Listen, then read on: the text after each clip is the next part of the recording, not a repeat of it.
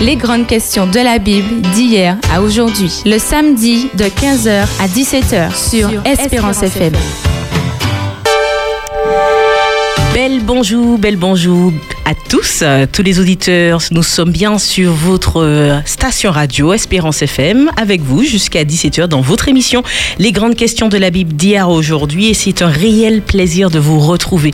Et comme d'habitude, il y a la belle équipe sur le plateau, n'est-ce pas? Il y a alors Bruno, Eh, eh ben, prenons de leurs nouvelles. eh ben, en pleine forme, malgré, malgré la brume, malgré les sargasses, malgré le Covid, malgré, malgré, bon gré, et Dieu est avec nous. Et puis, je suis aussi content de voir que, malgré toutes ces choses, que l'évangile continue à être que, et, hum, euh, propagé, que ce soit à Smyrne, que ce soit à Sion, par là, ils sont en train de se préparer pour un grand, un grand moment. Moi, je trouve ça magnifique et que, que, Dieu, que Dieu soit glorifié. Bon gré mal gré, merci Bruno.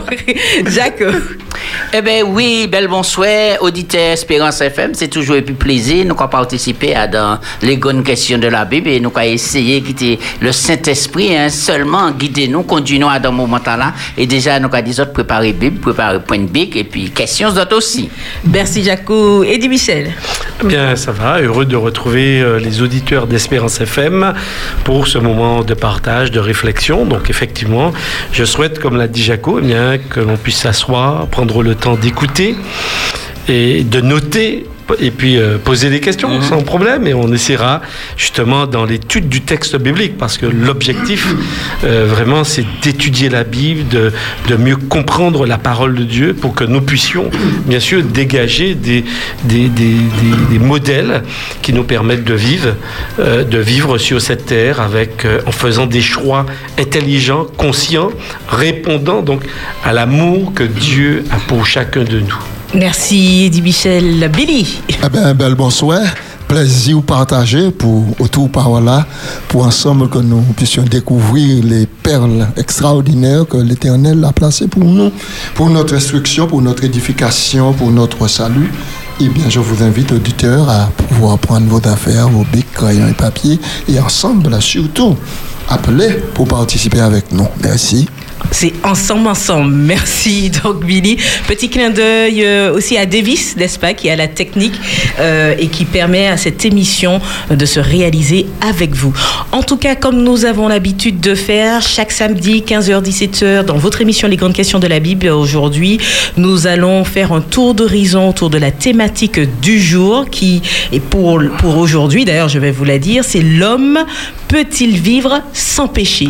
Telle est la grande thématique. Alors c'est vrai que euh, si je le dis comme ça, dans le monde, on peut compter près de 6 milliards de croyants soit 85% des habitants de la planète, on va dire. Pour tout ça, des milliers de religions. Et euh, la notion de péché est globalement partagée et remonte à la nuit des temps. Qu'il s'agisse d'une transgression volontaire ou non de la loi divine, d'une désobéissance à l'ordre social, il fallait toujours trouver les causes des maladies, des mauvaises récoltes, de la mort. Tout avait une raison et tout avait un ou des coupables. Coupables qu'il fallait trouver, emprisonner, sacrifier ou encore des sacrificiels qu'il fallait faire afin que tout cela ne se renouvelle pas. Après tout, la plupart d'entre nous aspirons à une paix sociale, à la volonté de bien faire. Certains appellent dans le cheminement chrétien à une perfection, voire même à une sanctification qui pousse à avoir une vie sans péché, à l'image de Jésus-Christ. C'est comme si rechercher cette sanctification reviendrait à se séparer du péché, à se séparer du mal et en clair à, à ne plus souffrir voire à se séparer de la mort, à ne plus connaître la mort. On pourrait devenir, on peut se dire qu'on pourrait devenir moine, s'enfermer dans un monastère ou faire vœu, d'abstinence pour avoir une vie sans péché.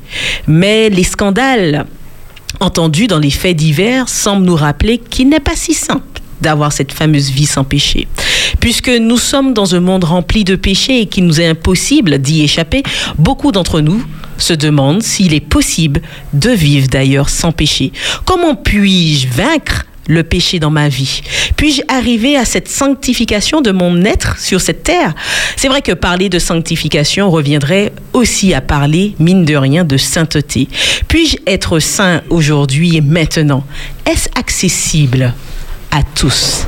À tout le monde. C'est vraiment le débat du jour, puisque vraiment nous allons aborder ce, ce grand thème, l'homme peut-il vivre sans péché?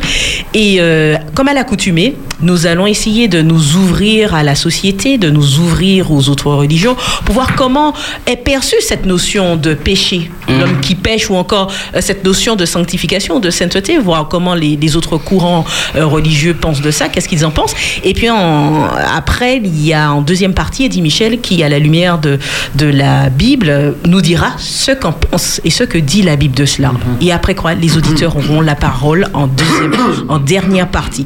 Alors venons-en à ce tour d'horizon autour de cette thématique. L'homme peut-il vivre sans péché? Est-ce que vous avez, vous avez vent de, de notions, de concepts ou d'idées? Alors, il- il- chez les moines, et ils pensaient vivre sans péché. Et dans leur manière de penser, ils ont décidé de se retirer de la société et s'isoler et de vivre en hauteur. Dans des grottes, dans des montagnes, etc. Et pour pouvoir prendre la nourriture, il fallait faire descendre un panier avec une grande corde et pour ne pas se souiller. Se souiller et pour eux, c'était une manière de se préserver des souillures du péché. Et malgré cela, ils ont été insatisfaits. Ah, Donc là, c'était terrible. Et puis il y a la notion aussi chez certains philosophes qui disent que le péché, ce n'est pas une question de désobéissance, mais c'est une question de sexualité, où le serpent a pris la virginité d'Ève, et c'est à ce moment-là que le péché est intervenu sur cette terre. Eh bien, je vous Oui, totalement. C'est merci pour, pour ce tour d'horizon, non seulement des des moines et philosophiques. Bruno Oui, en fait, dans le monde, effectivement, beaucoup de, de penseurs, de philosophes, de, d'hommes de- du monde pensent même que, en fait, une vie sans péché serait une vie triste. Que ce serait une vie, euh, ouais, que ce serait une vie qui ne, qui ouais, exactement monotone, qui finalement ne vaut pas la peine d'être vécue. Donc, euh, pas eu assez de piment, mais bien sûr. Exactement. Donc, donc, effectivement, nous voyons que le rapport au péché est, est, est- est soutenu par une méconnaissance de ce, de ce qu'est le péché en réalité, en fait. Mhm. Alors c'est vrai que quand on, on- on porte les regards vers les religions primitives, le péché était avant tout la non-observance d'un rite magique, mais aussi la désobéissance simplement à une prescription d'ordre éthique qui visait l'organisation sociale euh, à l'époque de la société ou autre, même de l'inceste, etc. Donc c'était plutôt une infraction dans ce sens. Oui, Billy. Alors, je me rappelle du catégisme de l'Église catholique quand j'avais 10 ans. Maintenant, je revois encore ce petit manuel d'instruction au catégisme. Et à la page, euh, à une page, disons la page 9 de ce manuel, il était posé une question de quelle religion êtes-vous? Et puis la réponse, hein, qui a fondé cette religion? Il y a la réponse Jésus-Christ. Et puis, quelle est donc la situation de l'homme? Alors, il y avait donc un petit dessin et puis l'ex- et puis l'inscription sans péché. Bravo. Et puis il y a plusieurs personnes qui applaudissaient. Bravo, sans péché. Euh, une deuxième illustration avec péché véniel. Attention. Couple. Et puis une troisième inscription avec péché mortel. Et qu'as-tu fait Et le dessin était que l'homme, la tête baissée, des bras croisés, sort du lieu parce qu'il est en péché mortel. Alors donc, euh, dans Ah, cette une notion- catégorisation de péché. catégorisation de péché, Pas de mais l'objectif était sans péché, bravo devant Dieu. Maintenant, euh, au temps de Jésus, vous savez, et même avant que Jésus ne vienne, il y avait une secte qu'on appelait la secte des Esséniens. Cette secte des Esséniens se singularisait par les ablutions, euh, euh, les ablutions d'eau, parce qu'ils ne pouvaient maintenant avoir contact avec quelqu'un qui n'était pas de la secte. Ce qui veut dire que lorsque un Essénien voyait quelqu'un arriver, soit il changeait de trottoir, toi, maintenant, pour ne pas être en contact, pour ne pas être affecté, contaminé par la personne. Alors, donc, sitôt rentré, maintenant, il faisait des ablutions. hein. Qu'est-ce que tu appelles ablution pour Ouais, c'est pas tout le monde c'est-à-dire euh, le rite par l'eau. La purification Le par lavement l'eau. des pieds, le bain, tout cela. Le bain, lavement des pieds, mais tout leur corps. C'est comme les hindous, quand ils descendent dans l'eau, ils pensent pouvoir Renaître. euh, renaître par un système de purification. Ça, c'était donc pour les Esséniens. Et les Esséniens, ils se croyaient purs et sans péché. Parce que pour eux, vivre en harmonie avec la loi, obéir à la loi était pour eux gage de sainteté. Et que par conséquent, pour eux, Maintenant, ils ne prêtaient ni attention à la venue de Jésus, parce que pour eux, dans la sphère où ils vivaient avec leur concept, ils étaient déjà des saints, prêts à être transmis. Ensuite, euh, on a vu le problème qu'a confronté Martin Luther concernant la conception du péché. Il a laissé donc le château de Wittenberg pour venir à Rome. Et quand il est descendu du bateau, et il a foulé le sol de Rome, il s'est allongé, il s'est couché, il a baisé trois fois le sol. Et il a dit, je te salue au Rome, aux terres saintes. Parce que son objectif était de venir pour trouver une solution au problème du péché dont il était affligé. Et dans son histoire, nous savons qu'il était sincère dans sa démarche. Dieu l'a quand même l'a orienté et c'est en escaladant la Scala Santa, l'escalier 7, maintenant qu'il a vu et qu'il a entendu, d'après ce qu'il a dit, une voix qui lui disait que le juste vivra par la foi. Il a remboursé chemin, il est retourné et puis il a écrit les 95 thèses de la justification par la foi. Merci. Maintenant, alors donc pour dire que cette euh, question a toujours préoccupé les êtres humains, mais il n'y a pas mieux que la Bible pour nous instruire concernant et donner une réponse à cette question. Et cet après-midi, je suppose que c'est ce que nous allons faire. Tout à fait. Et puis je, je dirais aussi que euh, il faut comprendre que même dans les différentes philosophies, il n'y a pas forcément de notion de péché. C'est vrai qu'il y a la notion de bien et de mal. De mal, On a ouais. parlé un Ouais. peu de, du, du- du- du catholicisme, de la religion chrétienne, catholique, même chez les protestants, effectivement, où la notion du péché, c'est quelque chose qui est vraiment très fort. On l'observe également chez les musulmans, qui ont aussi un concept du péché, mais en quelque part, euh, euh, euh, la notion d'impureté est aussi liée euh, à un certain nombre de pratiques. Et, et- et- et- et les femmes, par exemple, doivent passer par un certain nombre de, de rites pour pouvoir justement se purifier. Donc euh, c'est vrai que la notion du péché, telle qu'on va en parler peut-être un peu cet après-midi, je dirais qu'elle est quand même propre au christianisme. C'est, c'est vraiment quelque chose qui définit le, le christianisme, le judaïsme d'ailleurs aussi, puisque la notion du péché existe. Et d'ailleurs, quand on lit l'Ancien Testament, on voit d'ailleurs qu'il y avait aussi un certain nombre de biens rituels. Il y avait un certain nombre de cérémonies qui permettaient, d'un point de vue cérémoniel, eh bien, à l'individu de, d'être pur. Maintenant, la question euh, qui est la nôtre cet après-midi, est-ce qu'effectivement on peut vivre sans péché? C'est ça, c'est exactement ça. Et j'aimerais, euh, pour terminer ce tour d'horizon, partager les propos de Françoise Lombin, qui elle-même fait un tour d'horizon de cette notion de péché.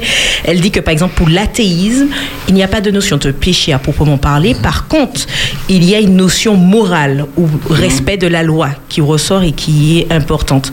Pour l'islam, la notion euh, de péché est entièrement liée au respect ou non du Coran.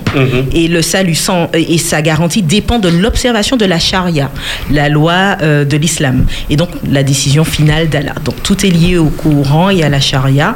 Pour le bouddhisme, il comme il n'y a pas de divinité supérieure, la condition qui emprisonne l'homme dans la souffrance, c'est vraiment là qui est l'essentiel. Donc il n'y a pas vraiment euh, cette histoire de péché, puisqu'il faut que l'homme puisse s'affranchir, grandir, et euh, pour dépasser cet état de souffrance. Donc c'est plus un cheminement. Et on apprend de ses erreurs et autres, donc il n'y a pas de notion de, de péché. Pour l'hindouisme, euh, bien que l'hindouisme compte une multitude de divinités, c'est vrai que c'est le bra brahman qui est la réalité ultime. Alors c'est vrai que non plus, ce sont des religions orientales, la notion de péché n'est vraiment pas pareille, euh, et aussi c'est pareil, c'est la recherche de la paix intérieure. Par contre, euh, chez les animistes, le péché pour l'animisme qui attribue une âme, une conscience. Vous savez, l'animisme, c'est ça, hein, c'est que chaque chose a une âme, chaque chose a une conscience, l'arbre, la feuille, le poisson, etc. Et donc, euh, euh, chaque, pour l'animisme qui attribue une âme, une conscience à chaque objet ou être, est une transgression des coutumes culturelles ou des exigences du monde des esprits. C'est ça le péché, c'est la transgression d'une coutume ou d'une exigence du monde des esprits. Donc il n'y a pas de norme morale ni d'opposition entre bien et mal, mais entre ce qui est plutôt permis ou défendu. Donc c'est voilà. Par contre, euh, voilà, ce sont ces propos que j'ai trouvé intéressants. Ça m'a permis de faire un petit clin d'œil, vous savez, dans le droit. En droit, on ne parle pas de péché, mais de délits, de crimes, Ouais. ouais. qui sont alors des transgressions, n'est-ce pas, de la loi humaine, alors que euh, l'approche psychologique définit le sens du péché comme une notion qui appartient fondamentalement à une religion, euh, notamment chrétienne, c'est-à-dire ce qui relie l'homme à Dieu. Le péché, c'est comme un acte contre la vie qui vient de Dieu. Et puis, on ne peut pas parler de péché sans faire notion, sans faire un petit clin d'œil aux sept péchés capitaux. Ouais. L'orgueil, En, en long et en large. Ah, ouais. Bon, apparemment, il y, a- il y a certains qui ont appris ça par. Voilà, voilà, c'est ça. Ah, Alors, la Jacques, euh, ah, on, on connaît, on connaît des connaisseurs.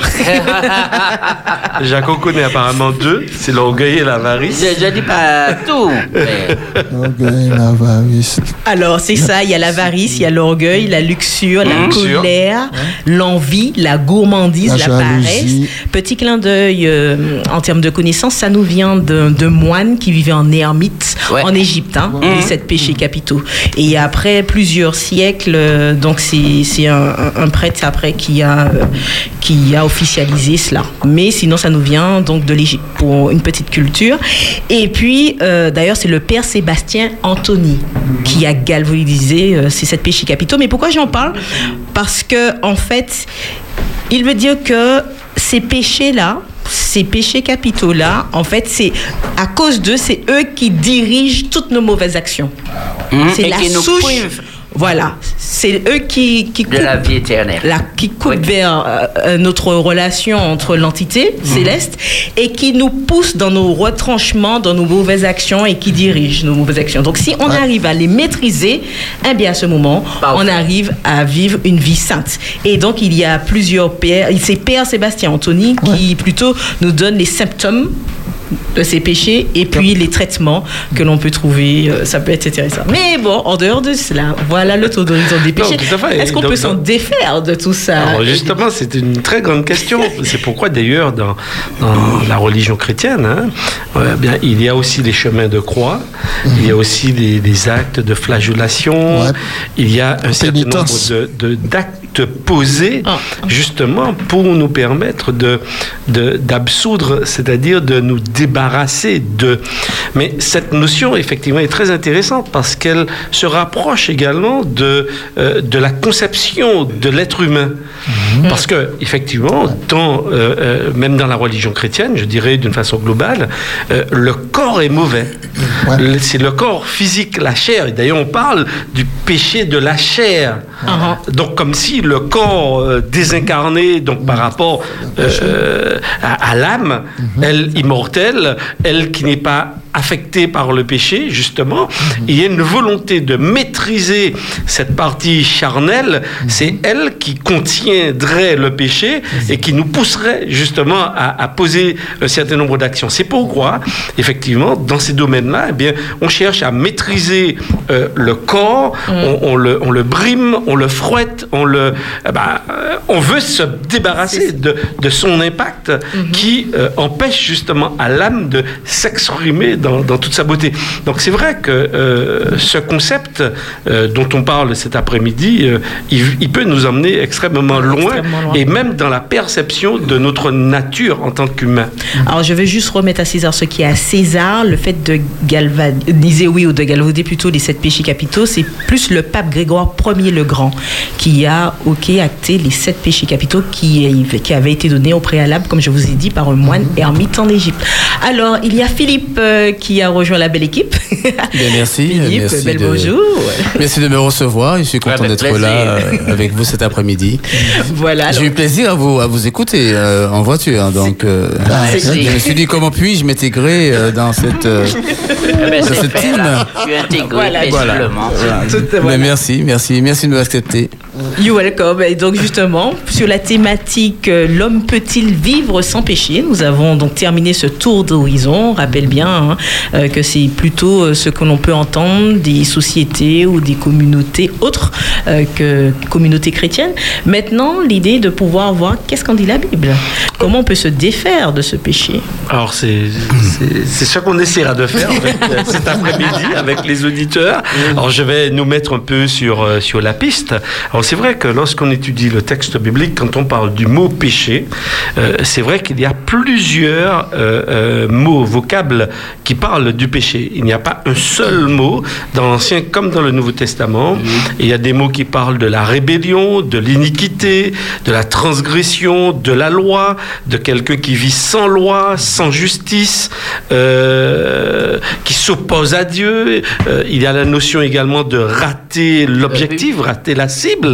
Euh, en fait, euh, il y a une variété de mots qui parlent justement de différentes situations dans lesquelles pourrait se retrouver l'homme et qui expriment justement cette notion de péché. Donc, dans la Bible, il y a un, un vocabulaire quand même assez riche qui nous permet de, de- de définir ou de mieux comprendre euh, euh, le péché.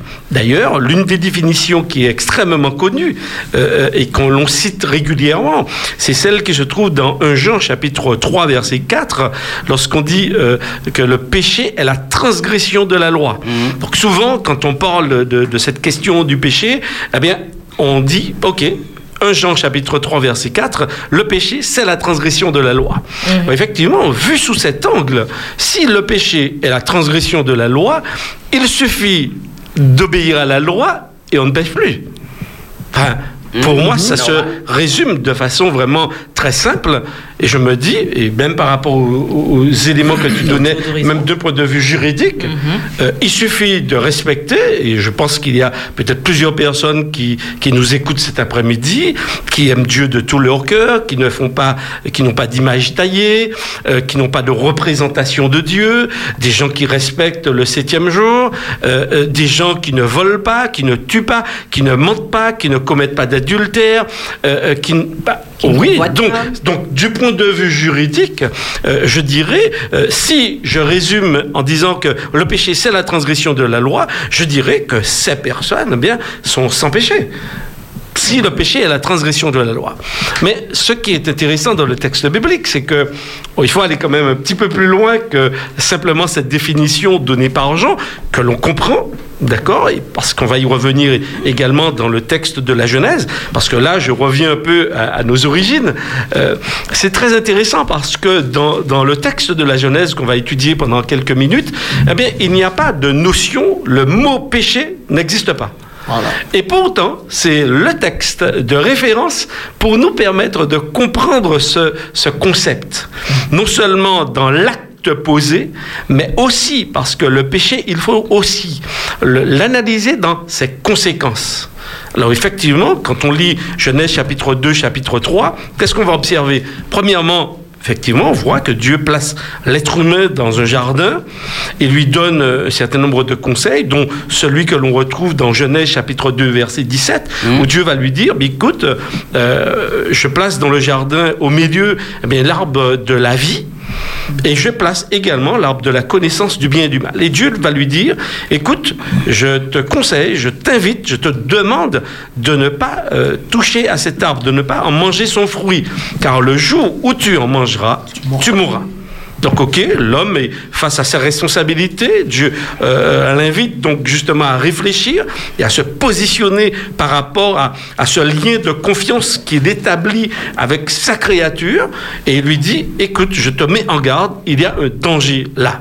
Ok, donc effectivement, si on fait le lien avec euh, Jean chapitre 1 Jean chapitre 3 verset 4, euh, transgresser cette loi de Dieu serait péché. Donc oui, on est tout à fait d'accord. Et d'ailleurs, quand on va lire Genèse chapitre 3, qu'est-ce qui va se passer? Eh bien, On va voir qu'il y a un dialogue qui va s'établir autour justement de cet arbre, de la connaissance du bien et du mal, autour de ce fruit euh, euh, à manger ou pas. Et euh, quand on observe particulièrement ce chapitre 3, je vais relever quand même quelques petits éléments dans ce qui sera prononcé par, par Satan par euh, le diable, par euh, le serpent ici présenté.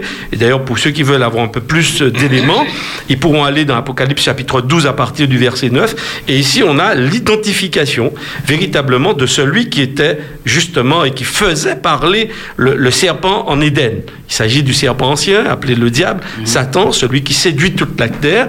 Et la Bible donc, nous permet de comprendre que c'est lui, en fait, qui, derrière ce serpent, eh bien, va insuffler euh, euh, euh, cette nouvelle orientation, cette nouvelle manière de penser à Ève. Alors voilà, on, retrouve le texte, donc je lirai. le serpent, nous a-t-il dit, était le plus rusé de tous les animaux des champs que l'Éternel Dieu avait fait. Il dit à la femme, Dieu a-t-il réellement dit, vous ne mangerez pas de tous les arbres du jardin? La femme répondit au serpent, nous mangerons du fruit des arbres du jardin. Mais quant au fruit de l'arbre qui est au milieu du jardin, Dieu a dit, vous n'en mangerez point et vous n'y toucherez point, de peur que vous ne mouriez. Alors le serpent dit à la femme, vous ne mourrez point. Mais Dieu sait que le jour où vous en mangerez, vos yeux s'ouvriront et vous serez comme Dieu, connaissant le bien et le mal. Au verset 6, la femme vit que l'arbre était bon à manger et agréable à la vue et qu'il était précieux pour ouvrir l'intelligence. Elle prit de son fruit et en mangea. Alors on va s'arrêter là et voir le, et comprendre le mécanisme. Là, là, effectivement, on voit que le serpent, d'accord, va particulièrement remettre en question la parole de Dieu. Dieu a-t-il réellement dit? Lorsque Dieu dit vous ne toucherez pas parce que vous mourrez, il dit vous pouvez y manger parce que vous ne mourrez point. Donc en fait, quand on lit attentivement ce texte, et, quand on va au verset 4 aussi, on voit, euh, le texte dit, Dieu sait, donc c'est le serpent qui dit euh, euh, à la femme, Dieu sait que le jour où vous en mangerez, vos yeux s'ouvriront, vous serez comme Dieu. Et donc, quand on analyse ce texte, on, voit bien que l'orientation du serpent, c'est pas simplement la femme. C'est pas simplement une transgression, mais c'est par rapport à Dieu. La question majeure ici, c'est est-ce que euh, le couple Adam et Ève vont continuer ou vont faire confiance à Dieu ou pas? Dieu a dit, et le diable vient et il dit, Dieu a-t-il réellement dit? Hmm. Est-ce que Dieu est fiable? Est-ce qu'on peut s'appuyer sur sa parole? Est-ce qu'on peut, et est-ce que vous pouvez penser que Dieu, euh, en quelque part, ne vous cache pas quelque chose? Est-ce qu'il est qu'il vous a tout donné? Est-ce qu'il ne garde pas quelque chose pour vous? Mais moi, je vous dis, eh bien, vous serez comme Dieu. Donc on voit déjà qu'il y a deux Il y a l'orientation de Dieu, déjà, qui conseille et qui met en place un certain nombre de choses pour Adam et Ève. Et deuxièmement, on voit ici dans ce chapitre, ce chapitre 3, eh une nouvelle perspective. Mais cette perspective, elle est sans Dieu, elle est hors Dieu. C'est-à-dire que ce que Satan et le diable ici, le serpent, demande à Ève, c'est de mettre de côté Dieu pour penser par elle-même. Mm-hmm. Elle doit donc s'affranchir. Arriver au stade de la connaissance du bien et du mal, c'est s'affranchir de Dieu, de ses conseils, de sa parole, de s'affranchir de lui, se séparer donc de lui. C'est ce qu'il demande en filigrane à, à Ève. Et que va-t-il se passer? Eh bien, effectivement, et vous allez voir que l'imagination euh, ira dans tous les sens, parce qu'au verset 6, il nous a dit que la femme vit que l'arbre était bon à manger, agréable à, la vue. Jusque-là, ok. Et qu'il était précieux pour ouvrir l'intelligence. Mais comment fait-elle pour savoir hmm. que le fruit qu'elle n'a pas encore pris, ça veut dire qu'elle s'est laissée porter par la pensée de l'adversaire. Hmm. Donc ça veut dire qu'elle est déjà là sortie du cadre de Dieu pour se mettre à penser par elle-même. Et elle se, elle se voit déjà, elle se projette déjà Eh bien, dans un univers sans Dieu, il est précieux pour ouvrir l'intelligence. Apparemment, quand je lis le texte, euh, elle serait dépourvue d'intelligence. Donc ça veut dire que Dieu ne l'aurait pas créée, euh, euh, je dirais, parfaite. Il lui manquerait quelque chose. C'est très intéressant d'analyser ce texte un peu comme je le fais avec vous cet après-midi et de se dire, mais tiens, il y a quand même une problématique. Jusque-là, pour l'instant, il n'y a pas encore la transgression. La transgression va se faire, alors oui, elle est sur le chemin, très fort, la pente elle est extrêmement glissante, et le texte nous dit, elle prie de son fruit. Donc oui, lorsqu'elle va imaginer toutes ces choses, et vous voyez que déjà, euh, avant de passer à un acte extérieur de prendre un fruit, il y a déjà tout un mécanisme mhm. intérieur qui se met en place et qui va amener à un acte. Donc, le péché, si on peut le définir un peu à partir de ce texte, ce n'est pas simplement un acte posé, mais c'est déjà un cheminement qui se met en place, et ce cheminement me pousse à fonctionner en toute indépendance de Dieu. C'est, en fait, le péché, je dirais, c'est prendre son indépendance de Dieu et dire, tout ce que tu me dis ne m'intéresse pas. Et donc, je vais être Dieu pour moi-même et je me positionne et je pose un certain nombre de d'actes qui me semblent être corrects, qui me semblent être intelligents, qui me semblent être favorables à mon épanouissement. Et c'est exactement ce qui se passe ici. Et quand nous poursuivons en, quelques mots euh, le texte, qu'est-ce qu'on va observer?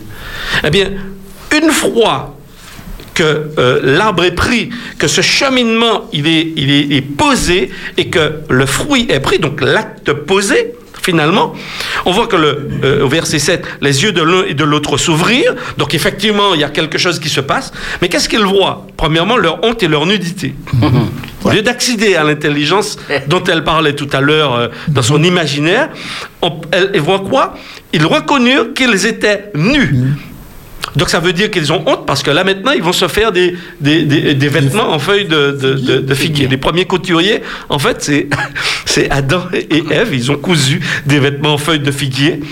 Ils, et ils s'enfirent des ceintures. Et qu'est-ce qui va se passer ici? Ben, J'aurais pu me dire, mais tiens, ok, ils constatent qu'ils ont un problème, ils constatent, ils savent qu'ils ont transgressé l'ordre de Dieu, ils savent que ce mécanisme est en place, mais vous allez observer que le mécanisme maintenant mis en place, ne les pousse pas à aller vers Dieu. Ah ouais. Moi, je me dis, mais normalement, euh, ok, ils ont vu qu'il y a un problème. Ben, moi, je, si j'ai une panne avec ma voiture, je vais chez le mécano. Euh, oh, là, c'est quand même intrigant. Pourquoi est-ce que le mécanisme enclenché par Adam et Ève ne les pousse pas à aller voir Dieu? Eh bien, moi, je comprends que en fait, quand ils ont enclenché dans leur intelligence, dans leur perception, le fait de fonctionner sans Dieu, ils ont enclenché un processus en fait irréversible. ils, ont, ils, sont entrés dans un engrenage, en fait, sur lequel il était, jusqu'à ce qu'ils prennent le fruit, en fait, ils avaient encore la possibilité de retourner. Mais lorsque l'acte a été posé, en fait, l'acte a, scellé ce qu'ils avaient dans leur... Décidé intérieurement. Tout à fait, ce qu'ils avaient décidé dans leur fort intérieur, dans leur intelligence.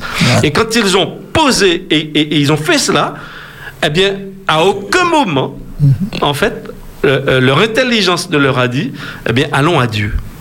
En fait, ceci me permet de dire, et quand je parle du péché, de comprendre que voilà, l'acte a, détérioré l'acte et, ce mécanisme euh, qui se produit à l'intérieur de leur cerveau va enclencher un processus sur lequel ils ne pourront pas revenir. C'est-à-dire, ils auraient pu aller voir Dieu et dire, ben, écoute, on a pris de l'arbre, euh, on, on s'excuse. Ils n'ont pas fait ça. Ils se sont cachés. Et toute la suite du texte nous montre que, en fait, depuis que cet acte a été posé, en fait, ils ne cessent de fuir Dieu. À aucun moment, ils ne cherchent le rapprochement. C'est Dieu qui leur court après, en quelque part. Le péché, pour s'en défaire, on a besoin de quelqu'un d'extérieur à nous. En fait, c'est ce que la Bible nous enseigne. Le péché, c'est pas quelque chose que, ok, je décide de faire le bien, euh, voilà, et puis j'ai fini avec le péché. Non, c'est un mécanisme beaucoup plus profond qu'on ne pense et qui a des effets irréversibles. Et que seul Dieu, et je pense qu'on va maintenant aussi en parler parce que euh, peut-être dans le temps qui m'est imparti, j'ai terminé. terminé, d'accord, mais on va y revenir parce que j'aimerais vraiment aborder le texte de Romains, chapitre 3, à partir du verset 21, où Paul va justement dire nous sommes tous des pécheurs, mais qu'il y a la solution et nous sommes gratuitement. Le texte le dit. Donc, la solution à la question, elle est là. La réponse à la question, et ils sont gratuitement justifiés par la foi en Jésus-Christ. Gratuitement justifiés. Donc, permettez-moi tout à l'heure de revenir un peu sur ces notions de justification, ce que cela implique d'un point de vue juridique selon Dieu, mais d'un point de vue moral aussi selon Dieu.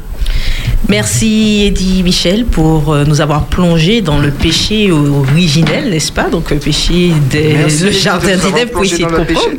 Mais oui, nous a- Merci, Eddie, de nous avoir plongé dans le dans péché. l'histoire, dans l'histoire du péché, dans l'univers, Bruno. mais- Mais alors, c'est vrai que certains peuvent dire que l'apôtre Jean enseigne dans, dans son épître qu'un enfant de Dieu ne, ne pêche pas et que le, le roi Salomon affirme qu'il n'existe aucun homme sans péché. Alors, c'est vrai que là, à vos avis, par rapport à la Bible, par rapport à ce, ce que vous trouvez comme élément, euh, qu'en est-il de notre nature? On entend bien ce qu'Eddie Michel a pu dire hein, dès l'origine, que depuis, ce, depuis euh, cet acte posé par Adam et Ève, il y a voilà, le cheminement est enclenché, de nous, de que nous puissions vivre de manière, euh, du moins à l'écart de Dieu. hein. c'est ça le péché, hein, dans un cheminement où on- Dieu est de côté. Mais alors, Oui. Oui, c'est. oui, euh, Philippe et après Bruno. Bruno, tu vois, il a fait la même, mais moi j'ai parlé.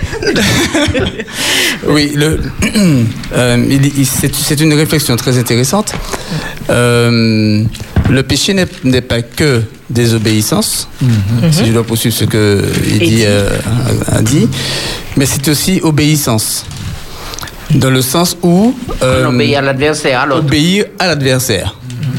Et donc, ce n'est pas seulement une désobéissance à Dieu, mais c'est au- c'est aussi, et je dirais même surtout, Ça marche de pair. hein. obéir. Oui, presque. Pour quelle raison? Nous voyons parce que certaines personnes euh, disent que, euh, voilà, Adam et Ève ont désobéi à Dieu, Dieu les a punis. Et bon, voilà, ils, bon, en gros, hein, bon, quand on discute avec certains, certains jeunes, notamment, ils disent que parce qu'ils ont désobéi, Dieu les a punis. Mais il faut comprendre, en fait, que là, ils obéissent, en fait, à ce que le diable vienne et mette le, euh, et mette, et le, Le doute. Le doute. le doute euh, et que euh, bon Ève et Adam vont ou Adam et Ève vont vont suivre en fait ce, ce cheminement justement qu'il va euh, tracer dans, euh, bon, dans dans leur cœur. Remarquons une chose lorsque le diable vient pour tenter Jésus. Dans les deux premières tentations que, que nous relate bon, Matthieu, Matthieu 4, euh, il va citer les textes de la Bible. Quand il dit à Jésus, bon, légitimement, Jésus, bon, après 40 jours, il a faim.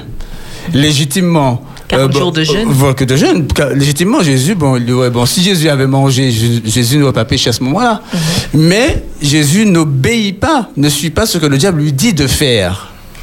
Après, il lui dit, si tu, euh, voilà, si tu te jettes, il ordonnera à ses gens de te garder tout, euh, bon, etc., de peur que ton pied ne heurte.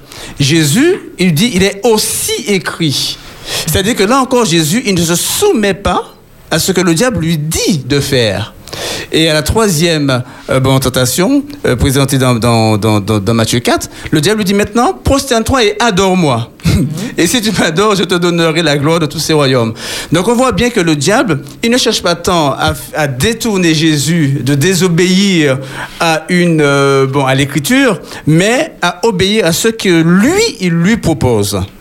Donc aujourd'hui, comme Eddie l'a dit, de ne pas tant de chercher à, ne, à désobéir bon, aux dix commandements, mais de vraiment rester connecté à Dieu. Parce qu'une fois que nous, sommes, nous avons enclenché euh, ce, cette, cette, euh, comment dirais-je, euh, cette, cette, bon, aidez-moi, vous me regardez. Déconnexion. Cette distanciation. cette distanciation, euh, nous entrons dans le dans dans dans, dans, euh, comment dire dans la pensée de l'ennemi du diable qui veut nous séparer de Dieu pour suivre ce que lui il propose. Eh ben nous nous mettons dans un cheminement qui peut et qui devient irréversible, euh, comme Edith l'a dit, Est-ce et nous sommes vraiment pleins de rester péché. dans le bon cheminement, dans le cheminement où on n'est pas dans cette distanciation avec Dieu, mais au contraire, côte à côte Ben, Oui, justement, et Bruno. c'est et c'est là justement là que, la question. que- que la deuxième partie de ce que je voulais dire. Attends, alors, comment on dit hold on. Tiens là, cette deuxième partie, Bruno.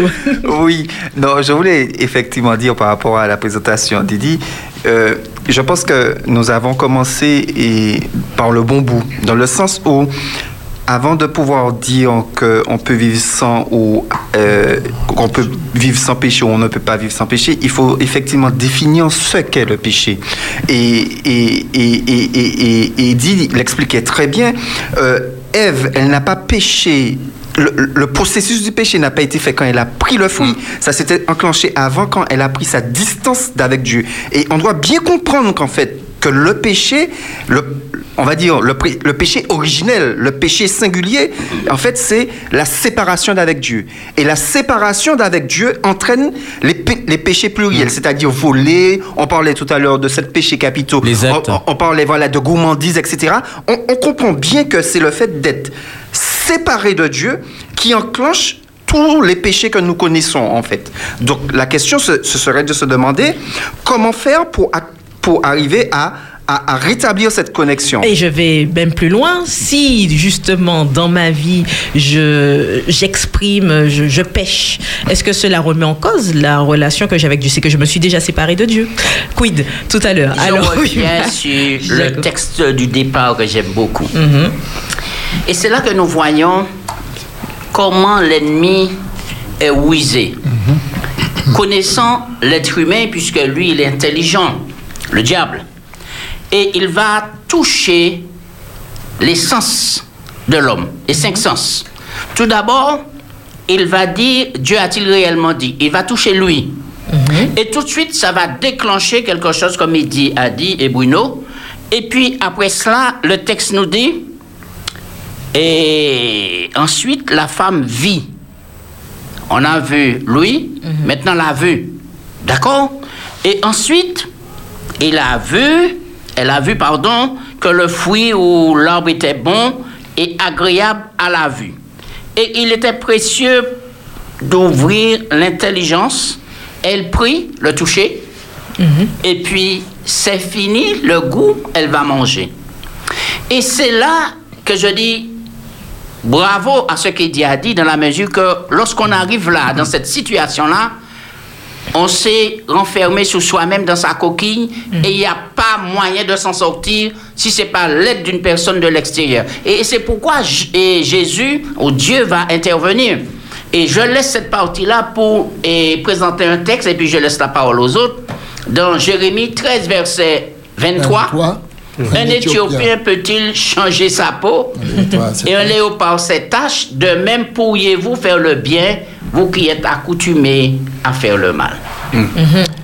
Merci Jaco. Et Oui. j'ai une question, euh, quand euh, nous lisons dans la Genèse au chapitre 4, je crois, quand le Seigneur dira à, à Caïn, le péché se couche à ta porte et toi domine sur lui.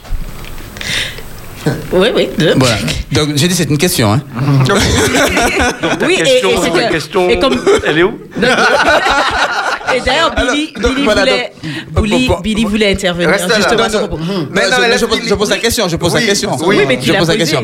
euh, c'est euh, quand euh, bon euh, ici Dieu dit à Caïn de dominer sur lui. Mhm. Donc c'est pour bon faire un bon contrebalancer par rapport à ce que bon qui a été dit que nous avons besoin d'une aide euh, nous.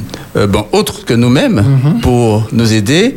Or là Dieu dit euh, bon à Caïn voilà que se couche à ta porte mais toi domine sur lui. C'est c'est- un verbe d'action- un verbe- d'action. Un verbe d'action où euh, il demande à Caïn, il dit à Caïn, voilà, c'est à toi d'agir. Et, Ok. Voilà, c'est une question. C'est une C'est une question. C'est une question. Voilà, oui. et- Moi, c'est moi. et c'est une question et Billy, vas-y, on te donne la parole. tout mon nana.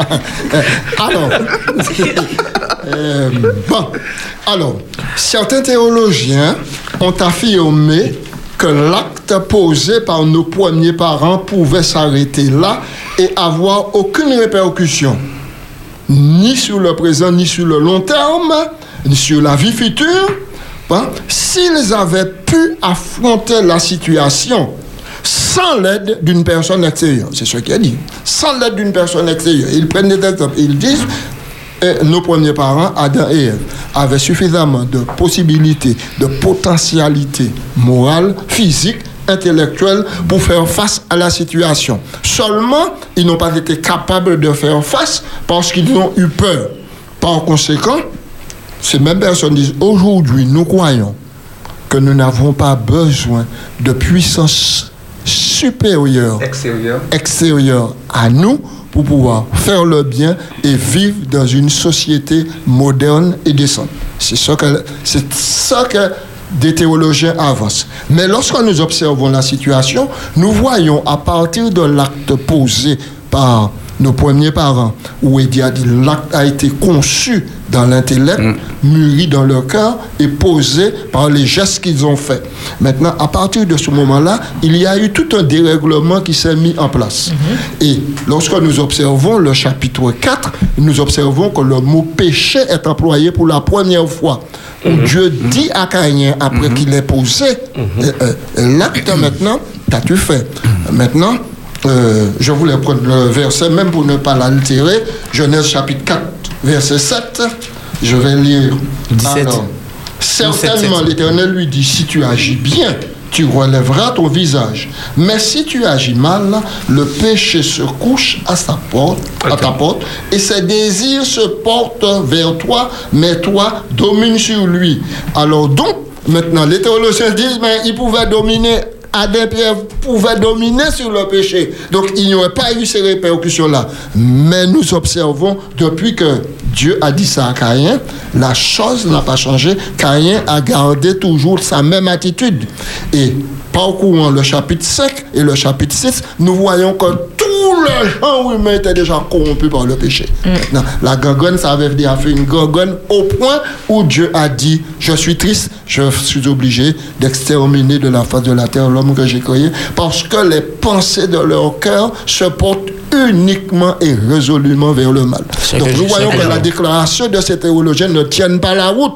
Puisqu'à partir du moment où le péché a fait son apparition, sera à progresser et d'une allure vertigineuse au chapitre, au chapitre 6 de la Genèse. Nous voyons le Dieu euh, appelle Noé pour euh, créer un bateau qui pouvait sauver ceux qui allaient rester Mais- fidèles. Alors, j'entends, j'entends ce que tu dis, Billy, et par rapport à ce que tu mentionnes sur les théologiens, hein, et euh, en lien avec ce que Philippe disait, euh, la question qu'on peut se poser, c'est quelle est notre part? Qu'est-ce qu'on a à jouer? Parce qu'il y a aussi des versets qui disent euh, résister au diable et il fuira loin de vous.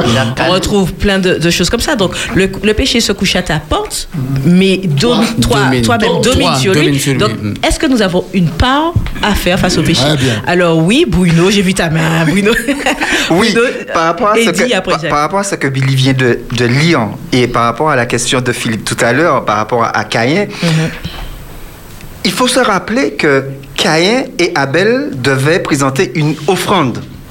Et justement, Abel nous a montré qu'il a accepté l'aide de Dieu en obéissant, en, en- en- en représentant l'agneau qui ôte le péché du monde à ce moment-là, qui était euh, un agneau euh, littéral en fait. Oui. Et, et que, et que Caïn, lui, il a fait comme les théologiens disaient, il a, il a, il, il a fait, il, il a voulu faire de lui-même. Donc il a voulu porter ce, ça qui était en goukoï, ce qui lui plaisait à lui, qui veut dire des fruits, alors qu'il savait pertinemment ce que Dieu demandait. Donc par là, Caïn nous a montré qu'il a essayé de dominer par lui-même. Il, a- il a essayé de suivre son propre chemin. Il n'a pas suivi le chemin que Dieu avait proposé, que Abel a suivi. Donc ça montre effectivement que en dehors de, en, en- en dehors de Dieu, il n'y a pas de salut pour nous-mêmes. Il n'y a pas on- n'arrivera pas à dominer sur le péché si nous ne solution. voilà voilà si nous ne prenons pas les solutions que Dieu a proposées. Et en quelles fait. sont ces solutions, justement Ah, Comment peut-on dominer? C'est la question de cet après-midi. Oui, tout à fait, c'est la question. Alors, euh, pour revenir un peu à Adam et Ève, lorsqu'ils ont commis cet acte, lorsqu'ils ont mis Dieu de côté pour écouter la voix de quelqu'un d'autre, ils sont devenus leur propre Dieu, leur propre maître à penser. D'accord Euh, Qu'est-ce qui se passe? Eh Bien, juste après, ils mettent des enfants qui ont les mêmes mécanismes qu'eux. Euh, euh, Caïn et Abel et les autres enfants qu'ils ont eus étaient des pécheurs. Lorsque le texte dit, dans le contexte qui est celui bien présenté par Bruno, eh ben, la question c'est quoi? Ben, De faire ce que Dieu demande ou de ne pas faire ce que Dieu demande. N'empêche qu'il demeure un pécheur. Ouais. Il a la possibilité encore de ne pas aller jusqu'au bout de ce qui est déjà en train de se fomenter dans son cerveau. Et on va le voir bientôt, puisqu'il va après se jeter sur son frère, il va le tuer. Donc Dieu est déjà en train de le prévenir. Dieu voit déjà plus loin, lui, il voit pas. Mais en fait, c'est pas Dieu, c'est pas le péché seulement qui habite en lui, il a sa volonté. Et Dieu, effectivement, face au mal, en dépit du fait que je suis un pécheur, je ne suis pas obligé de faire ce qui est mal, poser des actes mauvais.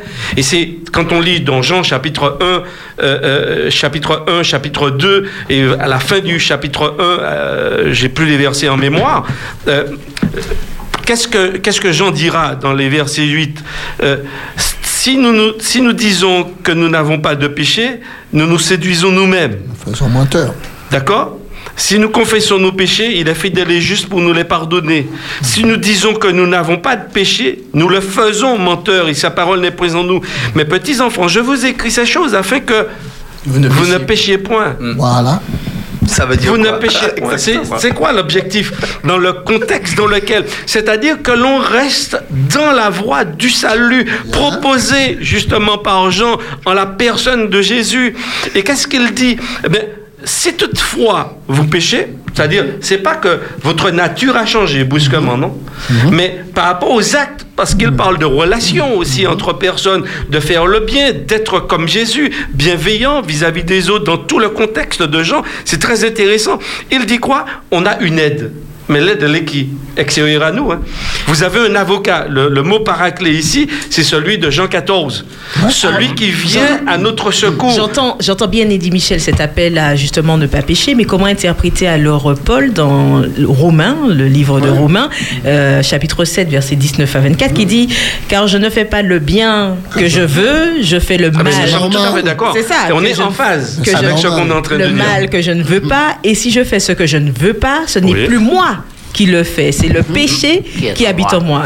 Je trouve donc en moi cette loi, quand je veux faire le bien, le mal est bah, attaché à moi, car je prends plaisir à la loi de Dieu selon l'homme intérieur, mais je vois dans mes membres une autre loi qui Oui. lutte contre Oui, la loi de mon normal. entendement et qui Eh me rend captif de la loi du péché qui est dans mes membres. Alors du coup, c'est un jeu sans fin. Attends, non, non. Non, c'est Oui, pas. Non, il faut aller jusqu'au bout du texte. Hein. Oui, voilà, voilà. Grâce soit rendue à Dieu, misérable que je suis, qui me mais- délivrera de ce corps de mort. L'apôtre Paul dit. la solution. Et dit Jésus-Christ. soit rendue à Dieu par Jésus-Christ. Donc il ne faut pas s'arrêter dans, dans, le- oui, non, mais dans moi, la tension qui existe. oui. pas s'arrêter dans la on, parle- tension. on parle- on parle en même temps et on ne s'entend pas. Donc je disais, euh, quand, quand on va jusqu'au chapitre, quand, quand on va jusqu'au jusqu'au chapitre 8, justement, euh, au chapitre 8, il dit ceci, c'est la suite du, euh, bon, du, chapitre, du chapitre 7.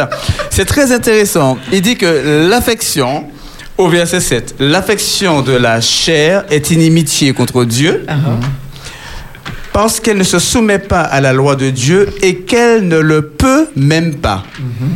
C'est-à-dire, Alors, il dit que, que. tu peux juste rappeler le... C'est euh, Ro- Romains 8. texte, hein. Romains. 8, verset, verset 7. Euh, c'est très intéressant parce qu'il dit que l'affection de, de la chair est inimitié contre Dieu. Elle ne se soumet pas à Dieu, à la loi de Dieu, et qu'elle ne le peut même pas. C'est-à-dire qu'il n'y a aucune capacité en l'homme, par lui-même, de pouvoir euh, se, euh, comment dire, se soumettre à Dieu et de ne pas justement euh, se détourner euh, de, ce que Dieu demande. Tout à fait. Mais en fait, ce que tu dis là, ça, ça, ça, en fait, ça s'additionne à ce que et, Florence Florence est en train de dire. Et c'est exactement ce que l'apôtre Paul nous disait, et c'est exactement ce que Jésus nous dit. Jésus nous dit que dans Jean 15, verset 5, sans moi, vous ne pouvez rien rien faire. Et Jésus est en train de nous dire effectivement que sans lui, nous n'allons pas arriver à vivre en faisant ce qui est bien. Nous allons peut-être faire des choses bien, mais le sont-elles réellement? Non, mais prends le mot même. Au lieu de dire ce qui n'est pas bien, le péché, prends le mot. Ouais, tu as raison. Oui. Alors, Billy, il- Billy, il faut- Billy, il faut bien- juste Billy. Oui, Billy, Oui. vas-y. Oui, alors donc, pour Mais pouvoir, pas fini. pour pouvoir bien comprendre et répondre à la question, il faut voir quel est le mécanisme que Dieu a mis en place après le péché. Hein? Et Oui, ce mais- mécanisme mis en place. Alors, quel est le mécanisme, nous aide La question est là, peut-on péché ou attends. pas? Alors, Attends, quel est le mécanisme? Donc, donc, Dieu a pourvu. Il a donc donné un mécanisme. Il a habillé nos premiers parents de vêtements de peau. Ça veut dire qu'il y a eu un sacrifice qui a été fait. Maintenant, et ce sacrifice maintenant doit être perpétué. Dieu, dans le jardin, va annoncer celui donc qui va venir pour détruire définitivement, éradiquer le péché. Mais en attendant cela, il y a un mécanisme qui est mis en place. Il y a les sacrifices maintenant qui doivent être faits. Le sang doit couler. Sans effusion de sang, il ne peut y avoir de pardon de péché. Le sang va couler et tous ceux qui vont vivre maintenant devront donc accepter ce principe de Dieu, sacrifier l'agneau qui est le symbole de Jésus qui va venir pour éradiquer le péché. Alors, fort de cela, maintenant, Jésus est venu. Quand Jésus arrive, maintenant, il est présenté comme étant l'agneau de Dieu qui ôte les péchés du monde. Il a vécu donc une vie sans péché et par conséquent, il a donné la victoire et la possibilité à tout être humain d'arrêter de pécher, de ne pas pratiquer le péché. Ah, en- ah, en- quel alors, soulignement, il- là. En- en- en- Arrêter de péché, ça veut dire d'arrêter la courbe du péché dans sa vie. Alors, la vie, le péché devient maintenant accident Ok. dans la vie du croyant. Parce Alors, que c'est Jésus qui a fait en sorte que cela se produise. C'est Donc, pas il- moi. Donc, il peut avoir toujours des accidents alors. Oui, oui, oui, oui. Oui, c'est prévu. Alors, je Alors, dis, Un Alors, mais du coup. je dis, je dis une Oui, chose. Jaco, Jaco, après Bruno Et, et, le texte dit si quelqu'un est en Jésus-Christ, Il est il, ne pêche plus. Oui, Ça veut dire qu'il ne pratique plus le c'est péché. ce que nous avons dit. Mais personne Mhm. ne peut vivre sans péché. Personne. Et s'il y a quelqu'un qui n'est pas d'accord avec moi là, Mhm. prenez-moi un seul homme de la Bible ou une seule femme de la Bible qui a vécu sans péché. Mais je suis- nous sommes d'accord. C'est ce que dit la Bible. hein. C'est ce que dit la Bible. Donc nous parlons de pratique Bon. de péché. Ok. bon, ben là, alors, maintenant, ça a Parlons de pratique. nous parlons de pratique de péché. Voilà, au moins, Alors, au moins- euh, moi- moi- voilà, au moins- c'est vrai que c'est pas ce- moi, c'est pas mon tour. Voilà. en tout cas, ce, que, ce qui est important, c'est que les auditeurs attendent une réponse claire. La question du jour, c'est l'homme peut-il vivre sans péché? Mais on va y arriver. On va, on va- à la on va fin y- de l'émission, on va dire le mot. C'est impossible C'est que l'homme vive sans péché. Oui, alors du coup, alors du coup, Bruno. J'ai pas entendu ce que moi a dit. J'ai pas entendu ce que Gassi a Non, mais dit. je dis c'est impossible. L'homme. Oui, nous d'accord. Et puis à ça, depuis tout Oui. à l'heure, nous a vivre dit ça. À l'homme, C'est à l'homme sans Jésus, c'est impossible. Alors, Bruno. par rapport au texte Mais tout à l'heure que, que qu'Eddie a pris dans la Genèse où il nous a montré le mécanisme du péché. Ce qui est intéressant, c'est que Jésus, dans l'Apo- dans l'Apocalypse 3, verset 18, euh, il nous ramène dans la Genèse. Pourquoi je dis ça? Quand nous prenons Apocalypse 3, verset 18, ça dit Je te conseille d'acheter de moi de l'or éprouvé par le feu, afin que tu deviennes riche, et des vêtements blancs, afin que tu sois vêtu, et que la honte de ta nudité Ne paraisse ne pas. Eh, la justification par la foi. Oui, la justification par la foi, mais surtout, il est question ici de péché. Que la. Que, Honte. que- voilà, e- Honte exactement. Vous vous rappelez ce qui était dit dans la Genèse Que Adam et Ève avaient honte et ils, se- ils ont voulu Se cacher. se cacher. Et ici, Jésus nous dit afin que tu deviennes riche et des vêtements blancs, afin que tu sois vêtu et que la honte de ta nudité ne paraisse pas. Et, et en réalité, et, et ça vient pas de l'homme, mais c'est- de l'extérieur. C'est exact. exactement ce Ouais. qu'on est en train de dire. Et ce, ce qui veut dire, c'est si l'homme parvient à la perfection du caractère, c'est par Jésus. Et tu en prends un grand mot là. Oui, mais est-ce que, eh, est-ce que c'est possible d'avoir cette perfection Mais bien sûr, sur oui, Terre? Mais bien Alors, sûr, mais. Jésus Alors, est venu. Parce que c'est la question là. Mais- on mais- est, Est-ce que je on peux est dans, répondre? dans les projections, mais Vas-y, alors vas-y. Mais Jé- Euh, la- répondre à cette question, il faut avoir plusieurs éléments en tête. Voilà. Le sacrifice de Jésus, on en aura besoin jusqu'au bout. Bravo. Si on a besoin du sacrifice de Jésus, ça veut dire que nous demeurerons des pécheurs jusqu'au bout. L'apôtre Paul dit clairement dans 1 Corinthiens chapitre 15 Ouais. que notre corps revêtira l'immortalité. C'est-à-dire qu'il y aura un changement. Ouais. Il y aura un changement de métabolisme dans notre être. C'est-à-dire que l'être que je suis aujourd'hui, dans sa confiance à Dieu, Mhm. dans sa foi en Dieu, est vu par Dieu au travers des mérites de. Jésus. Et je suis vu par Dieu. Et, et c'est pourquoi je vais déplacer un peu le, le- le- débat. Il y a le regard de Dieu et le regard que je porte sur moi. Voilà. Le regard que Dieu porte sur moi, c'est un regard qu'il porte au travers des mérites de Jésus. Et il me voit comme si je n'avais jamais péché. Très bien. Maintenant, le péché, il est trop complexe. Et il est très complexe pour que je comprenne que j'arrive à le maîtriser. L'apôtre Paul le dit, il y a une véritable lutte. Maintenant, oui, il y a des actes que j'arrive à maîtriser, à ne pas commettre. Mais ce n'est pas parce que je n'ai pas posé l'acte que je ne demeure pas un pécheur. C'est- c'est- c'est- cette nuance, il faut vraiment bien la comprendre. Il y a des actes que j'arrive aujourd'hui, je ne mentirai pas. Mais la seconde d'après, demain, je me retrouve dans une situation où je mens. Mais qu'est-ce qui s'est passé? Ben, Justement, je me suis déconnecté de Dieu. je me- pas seulement être seulement, déconnecté de Dieu, euh, pas seulement, c'est plus complexe que ça. C'est plus complexe que ça parce que tu vas te retrouver à, à être comme les moines qui, veulent, qui veulent être tellement connectés de Dieu qu'ils vont se déconnecter Oui. des gens et qu'ils vont vouloir être connectés de Dieu. Euh, mes chers amis, ce que la Bible présente, c'est la justification par la foi, Ouais. par les mérites de Jésus, pas dans nos mérites. La Mhm. question du péché, Jésus l'a déjà résolu à la croix du calvaire. Bien.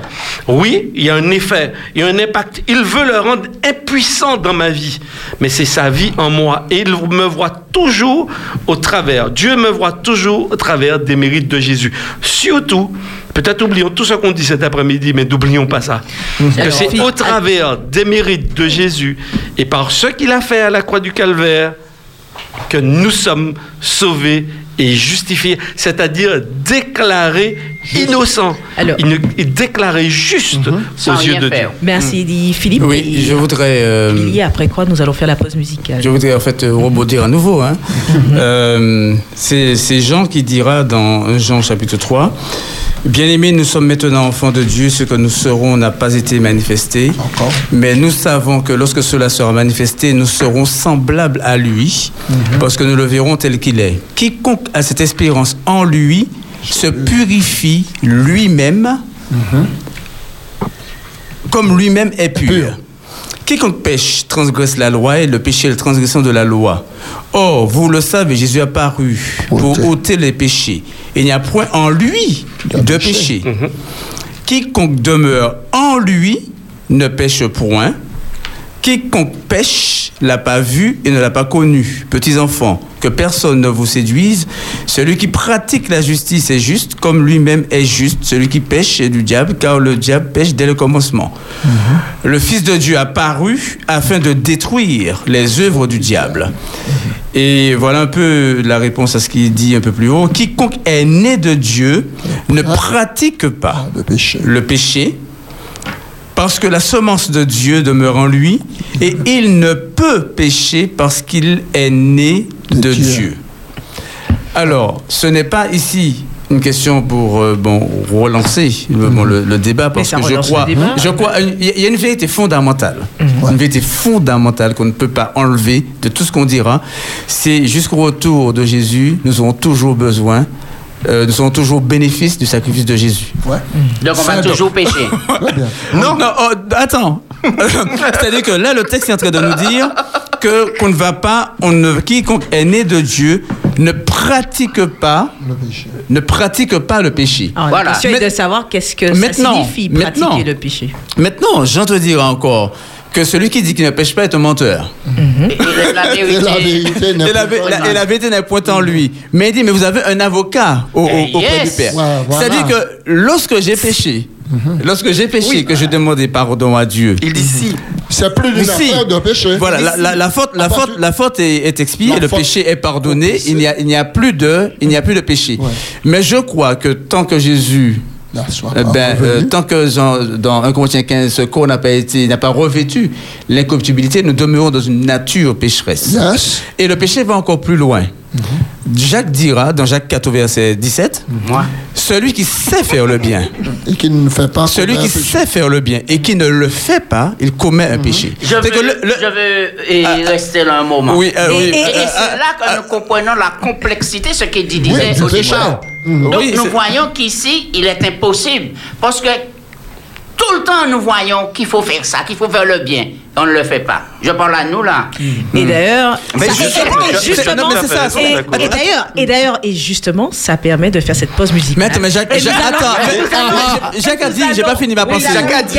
Parce que ça relance. Ah, c'est dedans, c'est dedans. ça relance simplement le débat. Oui, Philippe, nous allons faire la pause musicale et je demande simplement à Davis de lancer pour nous ce titre, Le léopard de Dany et Moïse, puisque comme euh, le disait le verset, un Oui. léopard ne change pas de tâche. Ok. Sa peau. Ou ça. Jérémie. Il ne peut. Le Il ne peut. pas. Jérémie 13, Mais Dieu 23. le peut. Jérémie, voilà, c'est un clin d'œil à Jérémie 13. verset Jésus-Christ, le seul espoir. Espérance FM. Espérance FM.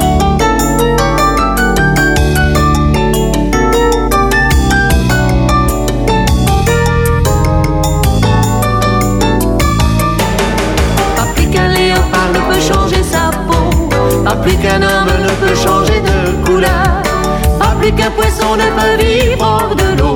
Tu ne peux changer ton cœur. Pas plus qu'un léopard ne peut changer sa peau, pas plus qu'un homme ne peut changer de couleur, pas plus qu'un poisson ne peut vivre hors de l'eau. Tu ne peux changer ton cœur.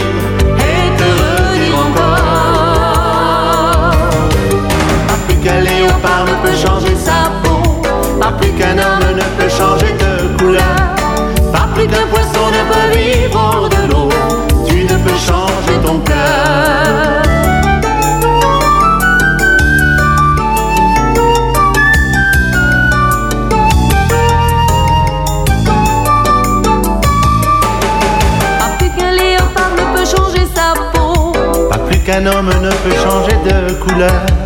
Pas plus qu'un poisson ne peut vivre hors de l'eau. Tu ne peux changer ton cœur. Pas plus qu'un léopard ne peut changer sa peau. Pas plus qu'un homme ne peut changer de couleur. Pas plus qu'un poisson ne peut vivre hors de l'eau. Tu ne peux changer ton cœur.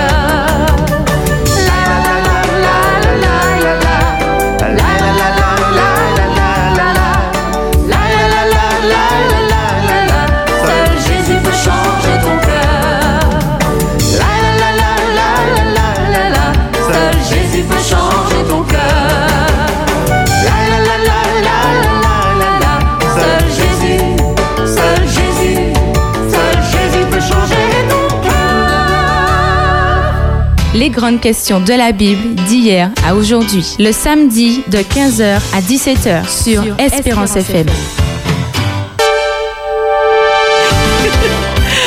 Alors, le plateau est bel et bien animé. C'est un plaisir d'être avec vous dans votre émission Les grandes questions de la Bible d'hier à aujourd'hui. Nous sommes avec vous jusqu'à un peu plus de 17h et vous avez la parole sur votre antenne au 05 96 60 87 42 ou sinon par WhatsApp ou SMS exclusivement au 06 96 736 737. Alors, comme il y a une bataille sur le plateau pour prendre la parole, nous allons prendre un auditeur, Colette, Espérance FM, bonjour. Oui, bonjour à tous. Bonjour, Cole. Bonjour, Colette. Alors, un de vos intervenants a mis euh, les personnes au défi de lui dire si Oui. euh, quelle est la personne qui a vécu, qui aurait vécu son péché. Bon, alors, à Elle- cet, elle a intervenant, hein? à, cet, à cet intervenant, je lui donnerai la réponse un peu plus tard. Contre, euh, J'ai deux questions pour vous.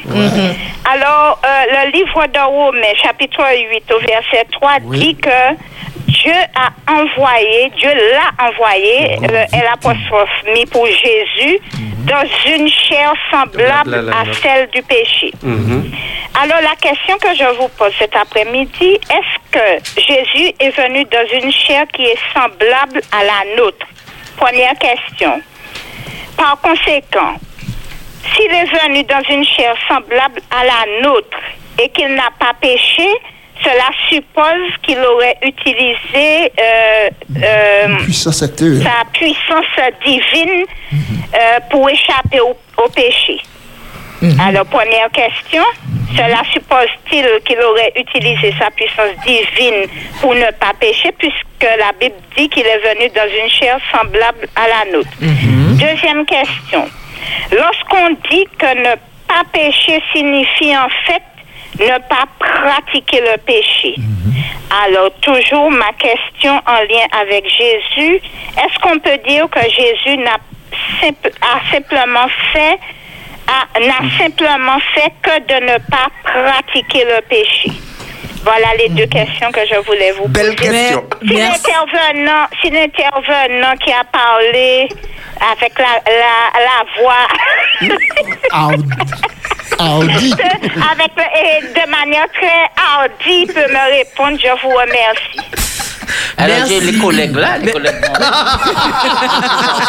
Merci. Colette pour ces, euh, pour ces questions Merci. très pertinentes et nous allons accueillir Jacqueline. Espérance FM, bonjour. Bonjour.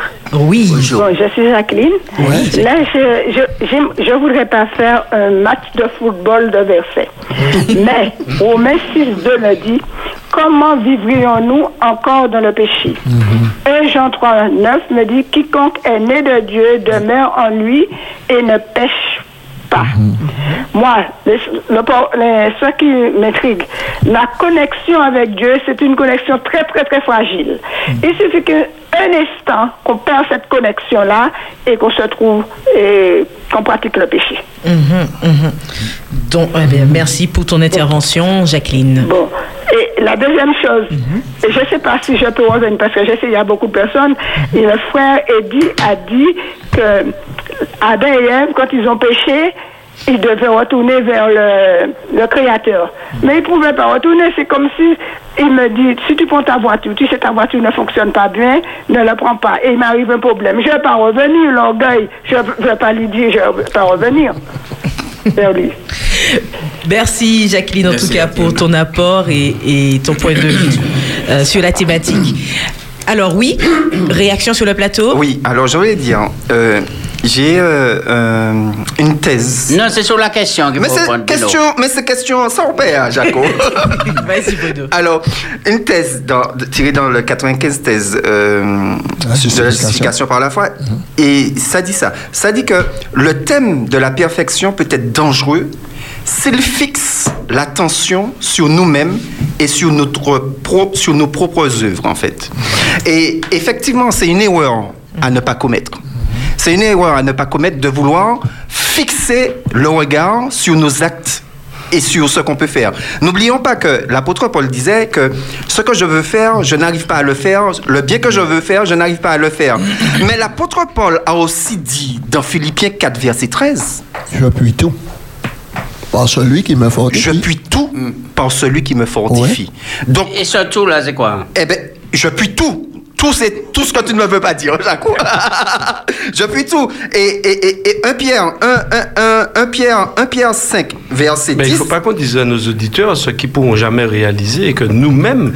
Mais pourquoi tu mets zéro Mais pourquoi tu mets zéro Ne t'interromps pas. Mais pourquoi tu zéro 1 Pierre 5, verset 10 dit Le Dieu de toute grâce qui vous a appelé en Jésus-Christ à sa gloire éternelle, après que vous aurez souffert un peu de temps, vous perfectionnera lui-même, vous affermira, vous fortifiera, vous rendra inébranlable. Qui veut dire que tous ceux qui essaient de vivre une vie sans péché d'eux-mêmes, eh ben, ils sont déjà perdus. Alors, J'ai pas fini. Oui. J'ai pas fini. Rapidement, Oui, Bruno. j'ai pas fini. J'ai pas fini.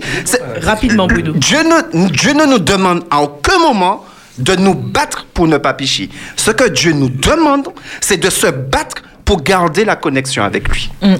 Merci Bruno, c'est que je, il y a aussi pas mal de messages WhatsApp que j'aimerais partager. Alors en lien avec la question de Colette ou autre, un homme dès qu'il a, alors on a un autre message WhatsApp que je vous lis.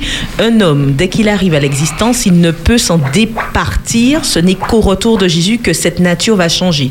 La victoire sera donnée. Nous devons placer notre confiance en Jésus. Exemple de Pierre qui a renié Jésus. Il a été l'objet du pardon de Dieu. Il y a toujours euh, point de pardon pour celui qui s'installe dans le péché.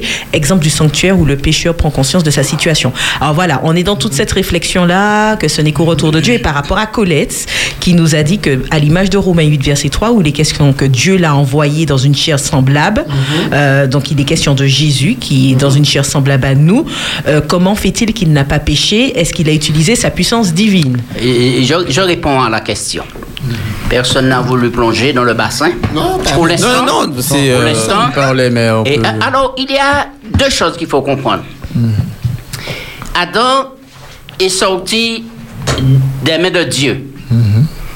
Et ils avaient la possibilité de vivre sans péché et tout en mangeant le fruit de l'arbre de vie, vivre et dans l'éternité. Et ils étaient sans péché. Ils étaient sans péché. Sans, dé- sans temps, sans défaut. Maintenant, ils ont failli.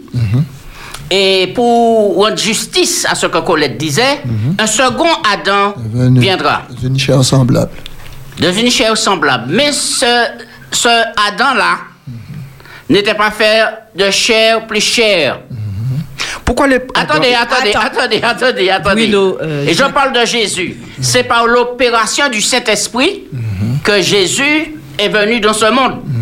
Qui parmi vous ici, ou celle qui a posé la question, est venu par l'opération du Saint-Esprit et de la chair? Donc, en posant cette question-là, tu dis que Jésus n'était pas d'une même nature que nous, alors Tu peux laisser Jacques Non, répondre. C'est une question qu'on a posée. J'ai pas, je n'ai pas encore dit cela. C'est une question, qu'a Vous- posée. Vous comprenez? Laissez- Alors si d'emblée que nous disons oui et on peut vivre et, et sans péché, et je sais que tous ceux qui nous écoutent, et moi personnellement, je pêche. Mais quand je lis 1 Jean 3, verset 8, celui qui pêche est du diable. Donc il n'y a que des diablotins maintenant. Donc il faut prendre le y texte dans son contexte Hein? et l'examiner à nouveau. Est-ce que vous comprenez? Alors que je Alors dis que Billy, tu n'es pas un diable. Billy, Tu n'es pas un diable, Billy, puisque ce matin, tu as demandé pardon à Dieu. Et c'est comme ça que Jésus travaille avec nous. Je tout reviendrai moment. tout à l'heure. À tout moment. Et Euh, tout à l'heure, il ça donc- permet d'accueillir Claude. Je vois qu'il y a de l'animation, on accueille Claude. Je réponds, Espé- je rebondis. tout à l'heure. Espérance FM, bonjour Claude. Oui, belle bonsoir. Belle bonjour. Belle bonsoir, Claude. Belle bonsoir, bien. Sacha Guizotte. Oui, merci. Merci. Euh, alors, euh, j'ai été, j'ai accepté euh, le Seigneur Jésus, Ouais. Immergé dans les eaux du baptême à Lance-Figuier, précisément, à la 22 mai, précisément, par le pasteur Jean Boisfer, que je salue chaleureusement. Euh, six ans avant, j'ai acheté, six ans avant d'avoir accepté le Seigneur, j'ai acheté ma première Bible Louis Ségon euh, à la librairie chrétienne de Rivière-Pilote qui existait à l'époque. Et donc, euh, depuis, depuis lors, hein, ça fait quand même bien longtemps maintenant, euh, j'ai pu euh, nouer une relation avec le, le Seigneur et approfondir cette relation. Et cette tâche, ce travail ne sera achevé qu'à mon dernier souffle. Et donc euh, ma relation avec Dieu, euh, avec sous les différentes formes que vous connaissez, me permet de faire la de faire la différence, euh, de discerner le bien et le mal, ce qui est bien ou ce qui est bien aux yeux de Dieu et ce qui est mal. Et cette relation avec Dieu, je pense que beaucoup peuvent en faire l'expérience, permet aussi, euh, parce que Dieu nous aide dans cette démarche, permet aussi de euh, sonder les esprits. Euh, il y a, il y a euh, trois, trois esprits. Euh, je, je- je- je suppose que vous sursautez un petit peu, mais euh, il y en a, il y en a deux qui n'en forment qu'un en réalité. Il y a, avant la rencontre avec Jésus, l'autosuggestion, c'est-à-dire ce que l'on se, suggère à soi-même, mais il y a quelqu'un derrière. Et il y a, il y a l'esprit de l'autre, et il y a l'esprit, euh, le Saint-Esprit, l'Esprit Saint, l'esprit, l'esprit, l'esprit de Dieu. Par conséquent, euh, en ce qui me concerne, je crois avoir, je crois, hein, excusez-moi, je, je tiens bien à insister là-dessus, avoir le discernement euh, par la parole et par les différents moyens de communication avec Dieu et par les- l'Esprit, l'es- l'Esprit Saint, le moyen de discerner ce qui est bien de ce qui est mal et donc de combattre le péché. De là à dire que je ne suis plus pécheur, loin de moi. Euh, euh, loin de moi, c'est un, un, un combat. Et je, je m'efforce. Et d'ailleurs, l'apôtre Paul l'a dit si bien, je fais le mal que je ne, que je ne veux, veux pas, je fais le bien. Non, c'est l'inverse. Oui, c'est le- c'est- voilà. Hein, c'est bien ça Oui. Bon, Euh, vous m'avez compris. Totalement. Et, Je et fais le donc, mal euh, que je ne veux pas. euh, cela me permet donc, euh, où en étais-je, de, de pouvoir euh, discerner le bien du mal et de combattre le péché. Alors loin de moi, donc, euh, je disais, je, euh, que de, de- de prétendre que je ne suis plus pécheur, euh, mais néanmoins, j'ai, par mes connaissances, la faculté de ne plus pécher. Il y a par exemple, mais euh, il y a par exemple, Si tu peux et là, je ne pense pas euh, me trahir moi-même ou, ou, euh, mentir. Euh, il y a par exemple un péché que je ne que je ne commets pas, que je ne supporte pas dans le monde ou en église ou, ou- où que ce soit, c'est le mensonge. Jamais, jamais, jamais, jamais euh, qu'on me prenne à défaut. euh, ce- je supplie quiconque de me prendre à défaut là-dessus. Euh, jamais, jamais, je ne pratique le mensonge.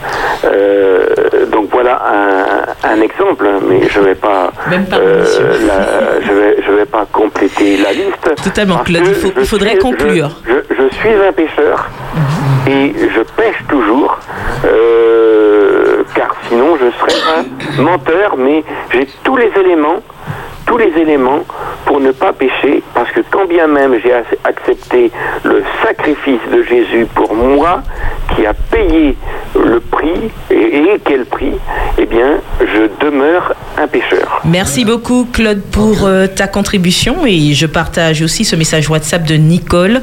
Le péché, voyons-nous, est la séparation d'avec Dieu. Le où es-tu de Dieu doit constamment nous faire prendre conscience que notre libération du péché vient de la connexion permanente avec le chef et le consommateur de notre foi. Jésus en est notre exemple et en même temps notre force. Les actes pécheurs, même en pensée, viennent et souillent l'être humain quand la connexion est brouillée par notre nature. La tentation n'est pas péché. Voilà, ça c'est Nicole. Alors oui, réaction Je- sur le plateau. Oui, dit. tout à fait. J'aimerais simplement revenir un peu sur Romains chapitre 8, euh, qui a été abordé tout à l'heure, concernant la notion de semblable à. Alors c'est vrai que euh, euh, dans le texte, il faut l'observer, Paul ne dit pas Christ est venu dans une chair de péché. Il aurait pu le dire. Alors s'il dit semblable à, ça veut dire qu'il y a une ressemblance, mais ça veut dire aussi qu'il y a une différence. Autre chose. Et ça, il faut qu'on soit au clair dessus. Jacques l'a dit, la Bible le dit de toutes les façons, il y a des éléments qui nous échappent dans la conception de Jésus. Maintenant, oui, il a hérité d'une nature, parce que Jésus a eu faim, Jésus a eu soif. Il n'a pas hérité de la nature d'Adam avant le péché. c'est sûr. D'accord? Donc oui, il, il- il- il était, il a été faible. On l'a vu à plusieurs reprises euh, dans, dans son état de faiblesse. Mais quant à dire que Jésus a péché, on enlève ça parce que la Bible dit clairement qu'il n'a péché. pas péché. Oui, mais sa question, la question, pas- la question de Colette, c'est le fait. Est-ce que le fait de dire que Jésus n'a pas péché, c'est qu'il n'a pas pratiqué Mais j'y arrive. Jésus n'a ni péché, ni pratiqué le péché. Le péché n'a rien. Non, Jésus. Mhm. Le, le- le péché n'avait pas son existence. Il n'était pas là en Jésus.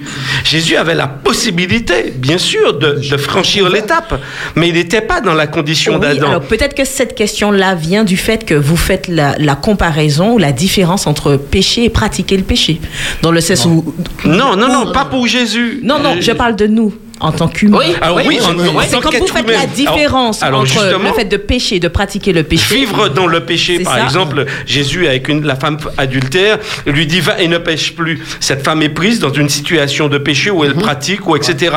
Eh bien, Jésus lui dit va et ne pêche plus. Quand Jésus lui dit ça, Jésus lui demande de, de prendre conscience du plan de Dieu pour elle et de ne pas continuer à vivre de cette manière. Mais elle aura cette tendance à revenir. Elle aura tendance à faire, si c'est pas ça, à faire autre chose. Parce que le péché, il est complexe dans, dans son expression et dans ses conséquences. Maintenant, effectivement, Dieu veut habiter en nous. C'est son choix. Il vient dans des êtres pas semblables au péché, mais dans des êtres pécheurs. Il vient vivre par le Saint-Esprit pour éradiquer justement cette puissance de mort qu'il y a en nous pour nous redonner la vie. Maintenant, ça c'est l'œuvre de Dieu dans nos vies. Il le fait dans notre cheminement avec lui, dans notre marche avec lui, et il nous permet de découvrir la beauté de son projet pour nous. Mais nous sommes, en tant que croyants, en tant que chrétiens, bien justifiés par sa grâce, par le moyen de tout ce que Jésus-Christ a fait. À la croix du calvaire, effectivement, il y a quelque chose de particulier qui va se, produire, parce que la Bible va dire qu'il va porter nos péchés. Ah oui, il les porte déjà dans l'incarnation, mais il va les porter encore d'une façon précise, non pas en les pratiquant, Il va non se pas faire pécher. Oui, et, et le texte dit, c'est un mot Et d'ailleurs, extrêmement on fort. va accueillir euh, Marie. Et, et le texte au- dit que Dieu l'a fait pécher. Pécher. C'est Oui. pas qu'il est pécheur ou péché, mais il l'a fait. Donc il y a quelque chose de, de particulier euh, qui demande une attention particulière dans l'étude du texte, mais comprenons euh, euh, ces éléments par rapport à la personne de Jésus On se tourne vers le et standard. par rapport à nous. Merci Eddy. Alors, Espérance FM, bonjour Marie. Tu Oui, bonsoir, bonjour euh, les bien-aimés. Merci pour l'émission. Oui. Il est, il est dit dans l'Ancien Testament, non, il n'y a pas d'homme qui ne pêche jamais. Et ensuite, j'ai lu dans le Nouveau que Paul dit, nous bronchons tous en différentes façons. D'une manière ou d'une autre. Maintenant, tant que nous serons ici-bas, nous allons broncher. Nous allons pécher, mais pas sciemment. Nous n'allons pas pécher sciemment. C'est pourquoi il va falloir être constamment accroché, accroché à Jésus, lui demander tous les jours, tous les jours, 24 heures sur 24 et jusqu'au moindre détail, hein, jusqu'au moindre détail, euh, lui de remettre la direction de notre vie. Parce que nous sommes faibles. Nous sommes des faibles pécheurs. Dieu ne nous aurait pas envoyé Jésus si nous étions forts. Alors maintenant, je vais vous poser une question. Quand je ne dis pas bonjour à quelqu'un, c'est quoi? C'est un péché Quand on ne dit pas Quand je bonjour. ne dis pas bonjour, par exemple, à mes voisins, je suis quelqu'un de plutôt discret. Je suis chez moi. Ouais. Ils me voient, Ah, je ne les vois pas. Je les entends, mais ils ne m'entendent pas. Je ne dis pas bonjour parce que je ne les vois pas. Est-ce que je pêche, moi Est-ce que je pêche quand je vois quelqu'un, je ne dis pas bonjour Merci. Donnez-moi la réponse. Et on ne dit pas. Merci. Je pêche. Alors- J'écoute à la Alors, je donne une réponse rapide.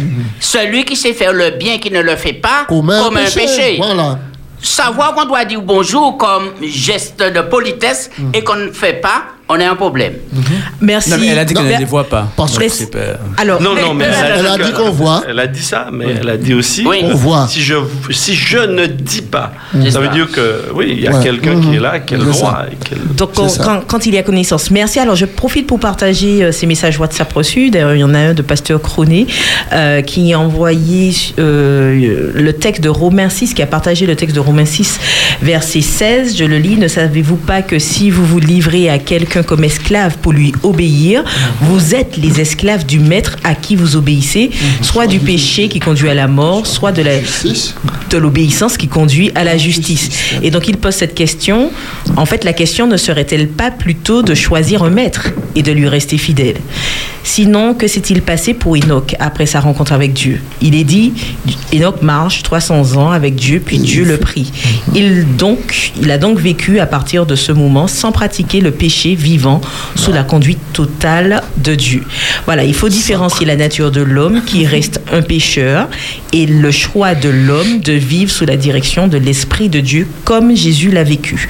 À la fin des temps, après la fin de l'œuvre de Jésus dans le sanctuaire, les justes vivants vivront sans intercesseur et sans péché, car ils seront sous la totale dépendance de l'Esprit de Dieu.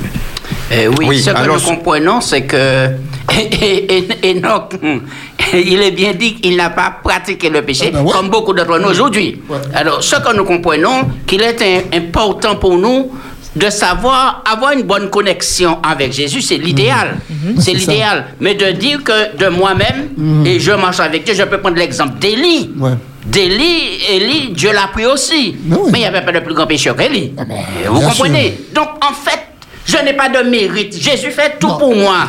Et je l'accepte, c'est ça. C'est ça. Merci Oui, alors- alors, alors, le- alors, le- juste- le fait- juste, je sais que le débat est animé, mais euh, on laisse la place aux éditeurs. On accueille Bruno.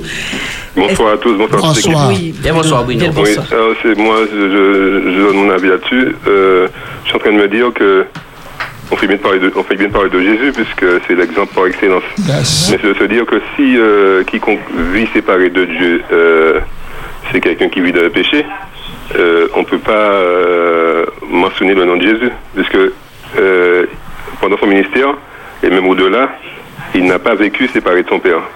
Si- Sinon, son ministère aurait capoté. Ça aurait eu un problème qu'il vive séparé du Père. Ce n'est que sous la croix que véritablement, portant de, de tout le péché de l'humanité, eh bien là, il s'est trouvé séparé de, de- son Père. Et le Père a été séparé du Fils. Voilà, les dehors du péché et le poids de, tous ces péchés, de, ceux qui étaient déjà nés comme ceux qui n'étaient pas encore nés. Mais euh, pour ce que me dit la Bible, la Bible me révèle que tous les hommes, sans aucune distinction, sont euh, dans l'incapacité. Malheureusement, ils sont dans l'incapacité de pouvoir euh, respecter les standards divins. Ça, c'est- clair qu'aucun homme, sans l'aide de Dieu, sans dire Seigneur, je mentais, mais je ne veux plus mentir. Je veux arrêter ça. Il n'y arrivera pas. Donc on fera le tour de la question et on va et, épuiser, euh, on n'épuisera pas les livres, on n'épuisera, on n'épuisera pas non plus euh, tous, les, tous, les, tous les textes de la parole de Dieu, mais on va comprendre que tout homme qui veut arrêter cette vie-là, qui veut dire je ne veux pas vivre séparé de Dieu, je ne veux plus mentir et je ne veux plus être meurtrier, etc., etc., il réclame l'aide du Seigneur, chaque jour il jeûne, il prie, mais bon, voilà. Et à ce moment-là, il, il- avec la, par la grâce de Dieu, avec l'aide de Dieu, il s'en sort. Mais sinon, seul, mais il n'y a aucun homme sans distinction qui puisse dire que je suis, euh, heureusement pour moi, je peux respecter les standards divins. Aucun homme, euh, au- au- aujourd'hui, euh, est incapable de faire, de, de faire ça, si c'est pas Dieu qui vient à son secours et qui vient l'aider. Et pour terminer, je voulais citer ce texte de Romains, euh, Romains 14, euh, si je me rappelle bien. Euh, le texte dit que tout ce qui ne résulte pas de la foi est péché. Donc, euh, donc là, on a plein d'éléments dans la Bible qui nous interpellent en nous montrant que seul on on n'y arrivera pas. C'est qu'on sait que le péché l'est, Dieu en horreur le péché, il aime le pécheur. Ne serait-ce que s'il faut retenir que cet après-midi, Dieu aime le pécheur, mais il est le péché. Et comme c'est quelque chose de laid, et comme c'est quelque chose qui fait mal à Dieu, et comme ça, me- ça, me fait, ça fait de moi quelqu'un qui vit en rébellion, séparé de Dieu, Seigneur, aide-moi à ne plus mentir. Seigneur, aide-moi aide-moi à ne plus euh, être infidèle. Aide-moi à toutes ces choses-là. Et à ce moment-là, je sais que tu as ça en horreur, mais moi, tu m'aimes. Et aide-moi parce que sans toi, je, je n'y arriverai pas. Et à ce moment-là, on, on va se rendre compte que cela est possible. On va vivre cela pleinement parce que ce- cela est possible avec l'aide de Dieu. Mais sans l'aide de Dieu, on restera dans cette vie-là et euh, on continuera à, à être euh, euh, des pécheurs.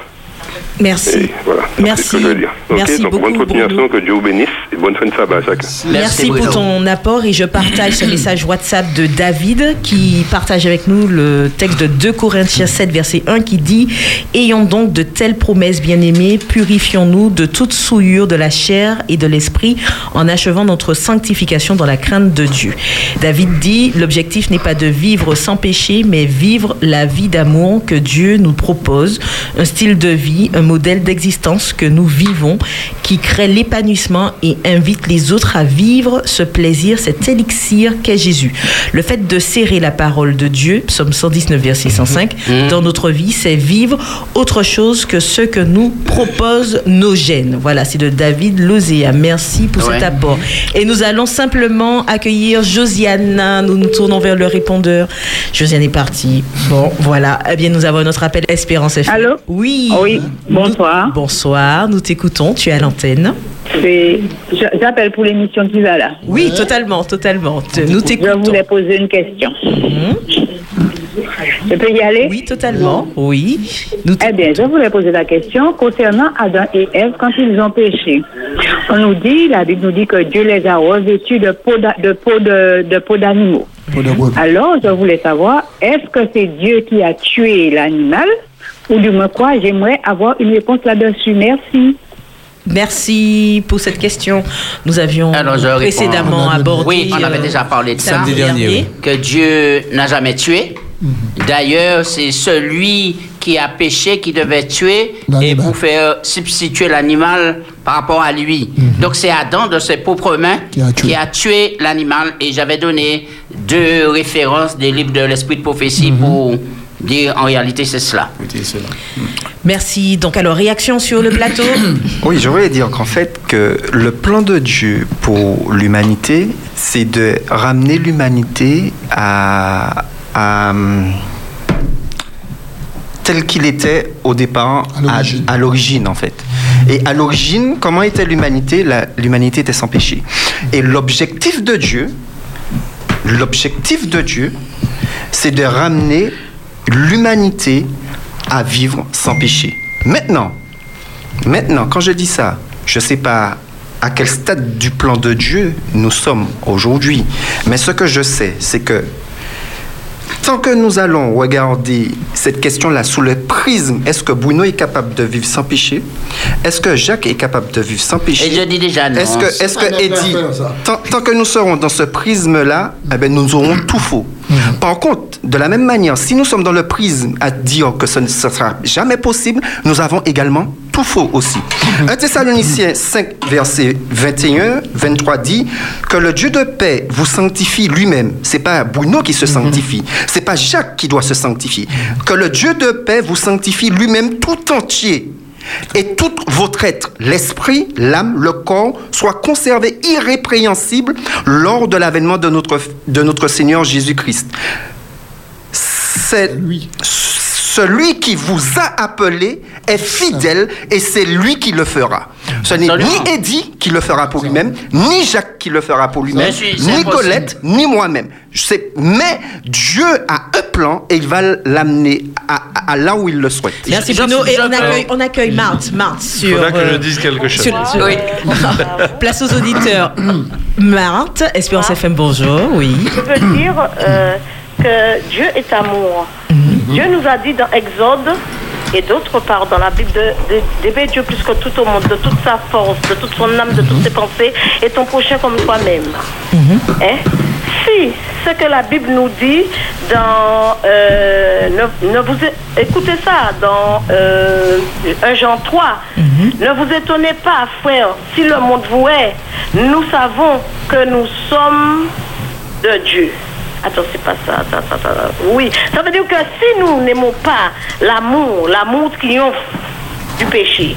Nous, Dieu est esprit. Celui qui la- ceux qui l'adorent doivent l'adorer en esprit et en vérité. Ça veut dire, en esprit et en vérité, ça veut dire par la prière, par le jeûne, les supplications, etc., pour revêtir l'habit de l'esprit. Et pour apprendre à aimer. Parce que ce qui nous empêche d'aimer notre prochain, c'est Satan, c'est le mal, c'est l'ennemi. Hein? Et qu'est-ce qu'il nous dit plus haut Petits enfants, que personne ne vous séduise.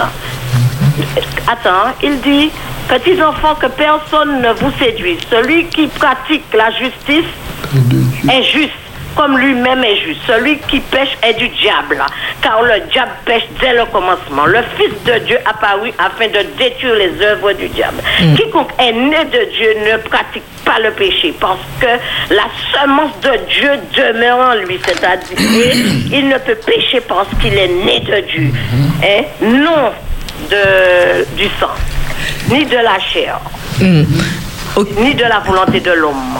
Parce que il y a des gens qui, il y a, il y a- on peut naître euh, du sang, de la chair et de la volonté de l'homme. Mais si on est de la volonté de Dieu, si on obéit Dieu, hein, on s'efforce de passer par la porte étroite. hein, pour naître de Dieu, pour, pour craindre Dieu. Parce qu'il y a beaucoup de personnes, euh, on ne craint pas Dieu assez. Quand on craint Dieu, on fait sa volonté.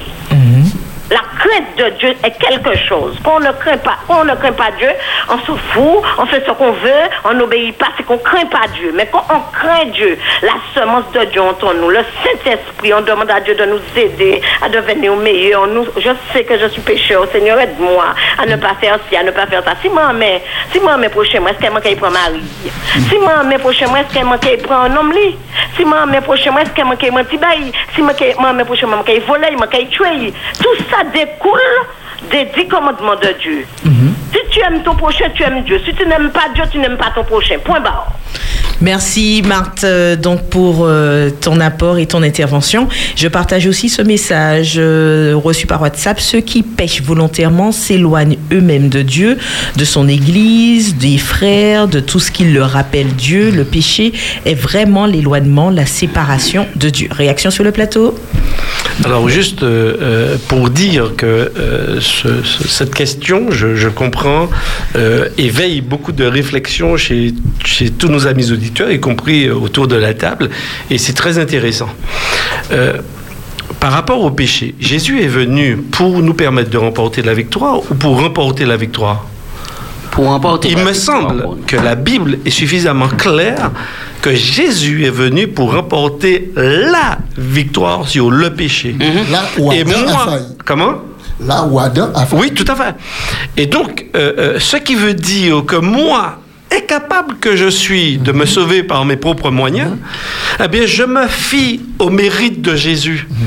Je vis donc dans la foi au mérite de Jésus qui me sauve. Je ne suis pas en capacité de réaliser ce que Dieu fait, Dieu veut. Et je crois qu'il faut qu'on soit extrêmement vigilant parfois sur ce qu'on dit.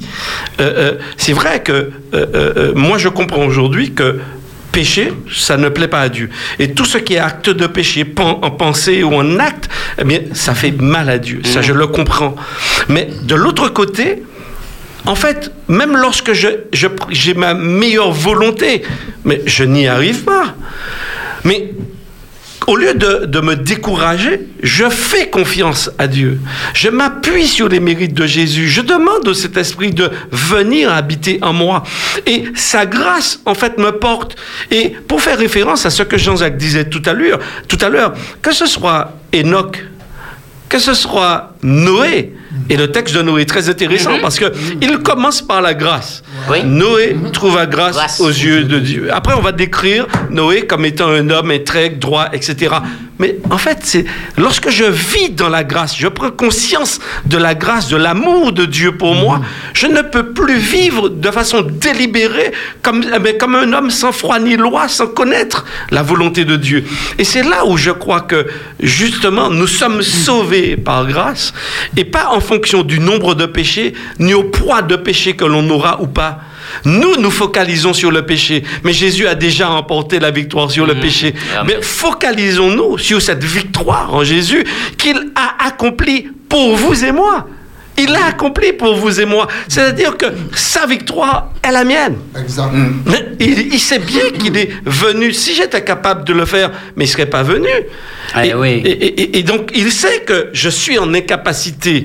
Donc, il me donne la brouée, il me donne tous les éléments pour que je sois sauvé et que finalement, j'entre dans son plan. Moi, je l'accueille les bras ouverts, ce, ce plan de Dieu en, en ma faveur, et je vis non pas en désobéissant, mais j'en vis en toute intelligence quand j'ai découvert l'amour de Dieu pour moi. Lorsque je vois la valeur de tout ce que Dieu a fait en Christ pour moi, je me dis, mais non, je ne peux pas me comporter en, en- en- en ignorant, en, sot, et en continuant comme si la grâce, en faisant fi de la grâce de Dieu. Au contraire, je lui donne de la valeur, parce que je me dis, ah non Seigneur, tu as fait quelque chose que je ne pourrais faire.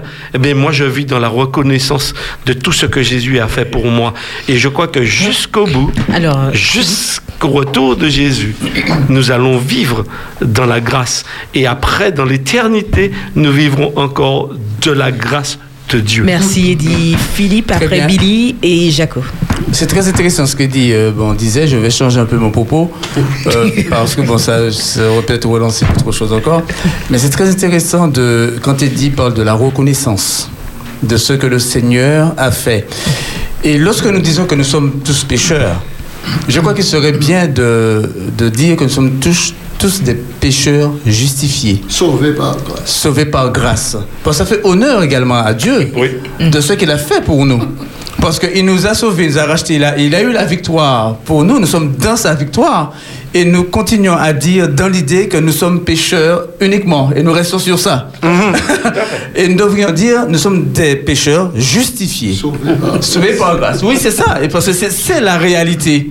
Parce que nous sommes au bénéfice de ce que Jésus a fait pour nous. Et c'est pour cette raison que l'apôtre Paul dira, j'ai été crucifié avec Christ. Et si je vis, ce n'est plus moi qui vis, mais c'est Christ. qui vit en moi. En d'autres termes, Paul dira, comme il a dit au, au, bon, au Colossiens, chapitre 3, il dit que ma vie, je suis mort, et ma vie est cachée avec Christ en Dieu. C'est-à-dire que je suis ce que je suis, mais Jésus, en fait, il m'enveloppe. Et je suis couvert de sa justice. Et c'est pourquoi j'aime beaucoup cette euh, référence à, à Noé, parce qu'il dit que Noé trouva grâce aux yeux de l'Éternel. Après, il parle, oui, c'était un homme juste, etc. etc. Mais pourquoi trouve-t-il grâce s'il était juste? S'il était juste comme nous, on pourrait penser qu'il est juste sans, euh, sans avoir besoin d'être justifié, int- intègre, sans avoir besoin d'être... Enoch. euh, voilà, etc. Et il dit, il trouva grâce néanmoins aux yeux de l'Éternel. Donc il y a ce que nous pouvons qualifier d'être juste, d'être parfait, etc., etc. Mais il y a ce que l'Éternel sait de nous et de cette grâce que, l'Éternel offre à tout homme. Merci Philippe. Billy. Bien, je peux assurer, d'après la Bible, que le même esprit qui a été à la conception de Jésus, c'est ce même esprit qui opère en nous la nouvelle naissance. Amen. Amen. Ce même, pas au conséquent. Maintenant, je puis affirmer aussi que lorsque je suis né de nouveau en Christ, Dieu a prévu pour moi, il a prévu pour moi un cheminement, hein, et donc dans ce cheminement, si je persévère, hein, je le sers et je persévère, je n'ai plus à me soucier de la pratique du péché. Maintenant, maintenant, dans ce cheminement, il a prévu la confession, il a prévu le pardon. Et alors, je vis en être sauvé sans me soucier de savoir si je suis ou si me sais sauvé, pécheur sauvé par grâce. Et puis je vais de là. Oui. Alors nous savons que tous les messages venant de la Bible avaient pour projet la repentance des humains. Et quand j'entends beaucoup de choses. Je me suis dit, je crois le moment est venu d'être vrai, réel, parce qu'il y a certaines situations. Par exemple, quand je prends le texte de 1 Jean 3, verset 10, c'est par là que se font reconnaître les enfants de Dieu et les enfants du diable. Quiconque ne pratique pas la justice n'est pas de Dieu, non plus que celui qui n'aime pas son frère. Dans toutes les églises, je constate qu'il y a des pasteurs qui ne s'aiment pas, des ouvriers, et qui n'aiment pas parfois les anciens, et pourtant, nous sommes tous là à la merci de la repentance et de l'amour. Et, et- et là encore, oh, et il faut prendre quelque chose pour nous, pour pouvoir être délivré, ne plus pratiquer le péché. Et, c'est important. Parfois, il est trop facile de dire oui, je vis sans péché, je ne pratique pas le péché, mais ce que je fais là démontre que je suis toujours dans le péché. Où est cet amour? Puisqu'il dit non plus que celui qui n'aime pas son frère. Le message que j'envoie ce soir, pour moi d'abord, c'est de m'aider, Seigneur, à aimer mes frères et à vivre l'amour avec eux. Oui. Merci, merci, Jaco. Je propose de faire cette pause musicale simplement et nous nous retrouvons tout de suite après pour le temps de conclusion.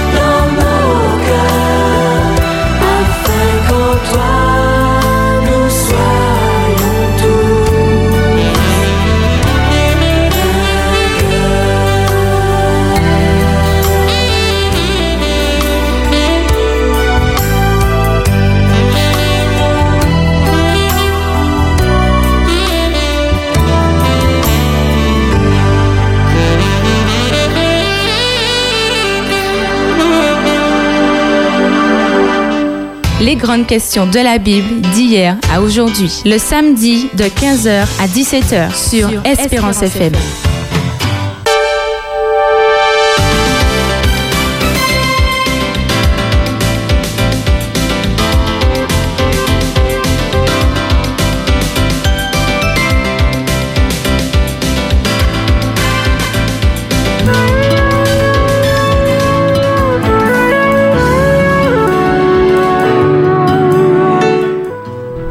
Chers auditeurs, c'est un plaisir de vous retrouver dans votre émission Les grandes questions de la Bible d'hier à aujourd'hui. Nous sommes vraiment sur la fin et justement c'est le temps de la conclusion par rapport à cette grande thématique euh, que nous avons débattue, euh, non pas que nous sommes battus, mais donc, que nous avons plutôt abordé.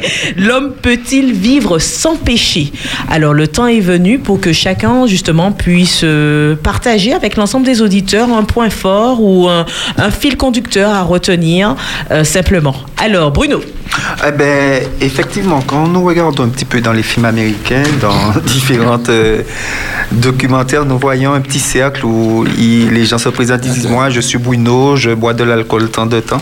Tout ça pourquoi? Pour dire qu'en fait, on voit que ce sont des alcooliques. Et souvent, ils se présentent comme des alcooliques abstinents.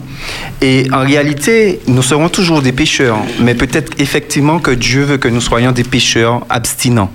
Euh, comme quand ils se présentent, ils sont toujours alcooliques, ils seront toujours alcooliques parce que c'est c'est un fait, mais ils sont devenus des alcooliques abstinents.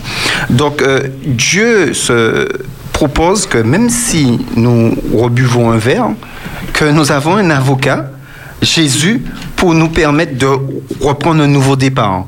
Donc il ne faut pas que nous fixions sur le but, mais que nous fixions sur celui qui nous aide dans le, dans le cheminement. Donc nous devons, nous, comme Jacques le disait, nous devons non pas être satisfaits de se dire que voici là où je suis arrivé, non, ne pas être sage à ses propres yeux, mais se comparer à Jésus, euh, regarder à Jésus pour laisser Jésus faire le travail en nous-mêmes en fait. Merci Bruno. Billy. Bien, ben, je vais finir avec euh, une euh, promesse qui se trouve dans Jude chapitre 24 où il est dit que oh, à celui donc qui peut vous préserver de toute chute et vous faire paraître devant sa gloire irrépréhensible et dans l'allégresse, à Dieu seul par notre Sauveur Jésus-Christ soit la gloire, la majesté, la force, la puissance dès avant tous les temps et maintenant et au siècle des siècles. Puisque le Seigneur m'a donné le salut, il a fait tout pour moi, je m'appuie sur lui et c'est lui qui me gardera jusqu'à son second avènement. Je lui fais confiance. Merci Billy. Philippe. Eh bien, je veux prendre ces, euh, ces versets en remerciant le Seigneur pour euh, son, son infinie bonté. Euh, Dans Éphésiens chapitre 2, quand il dit euh, Nous étions morts par nos offenses, il nous a rendus à la vie avec Christ. C'est par grâce que vous êtes sauvés.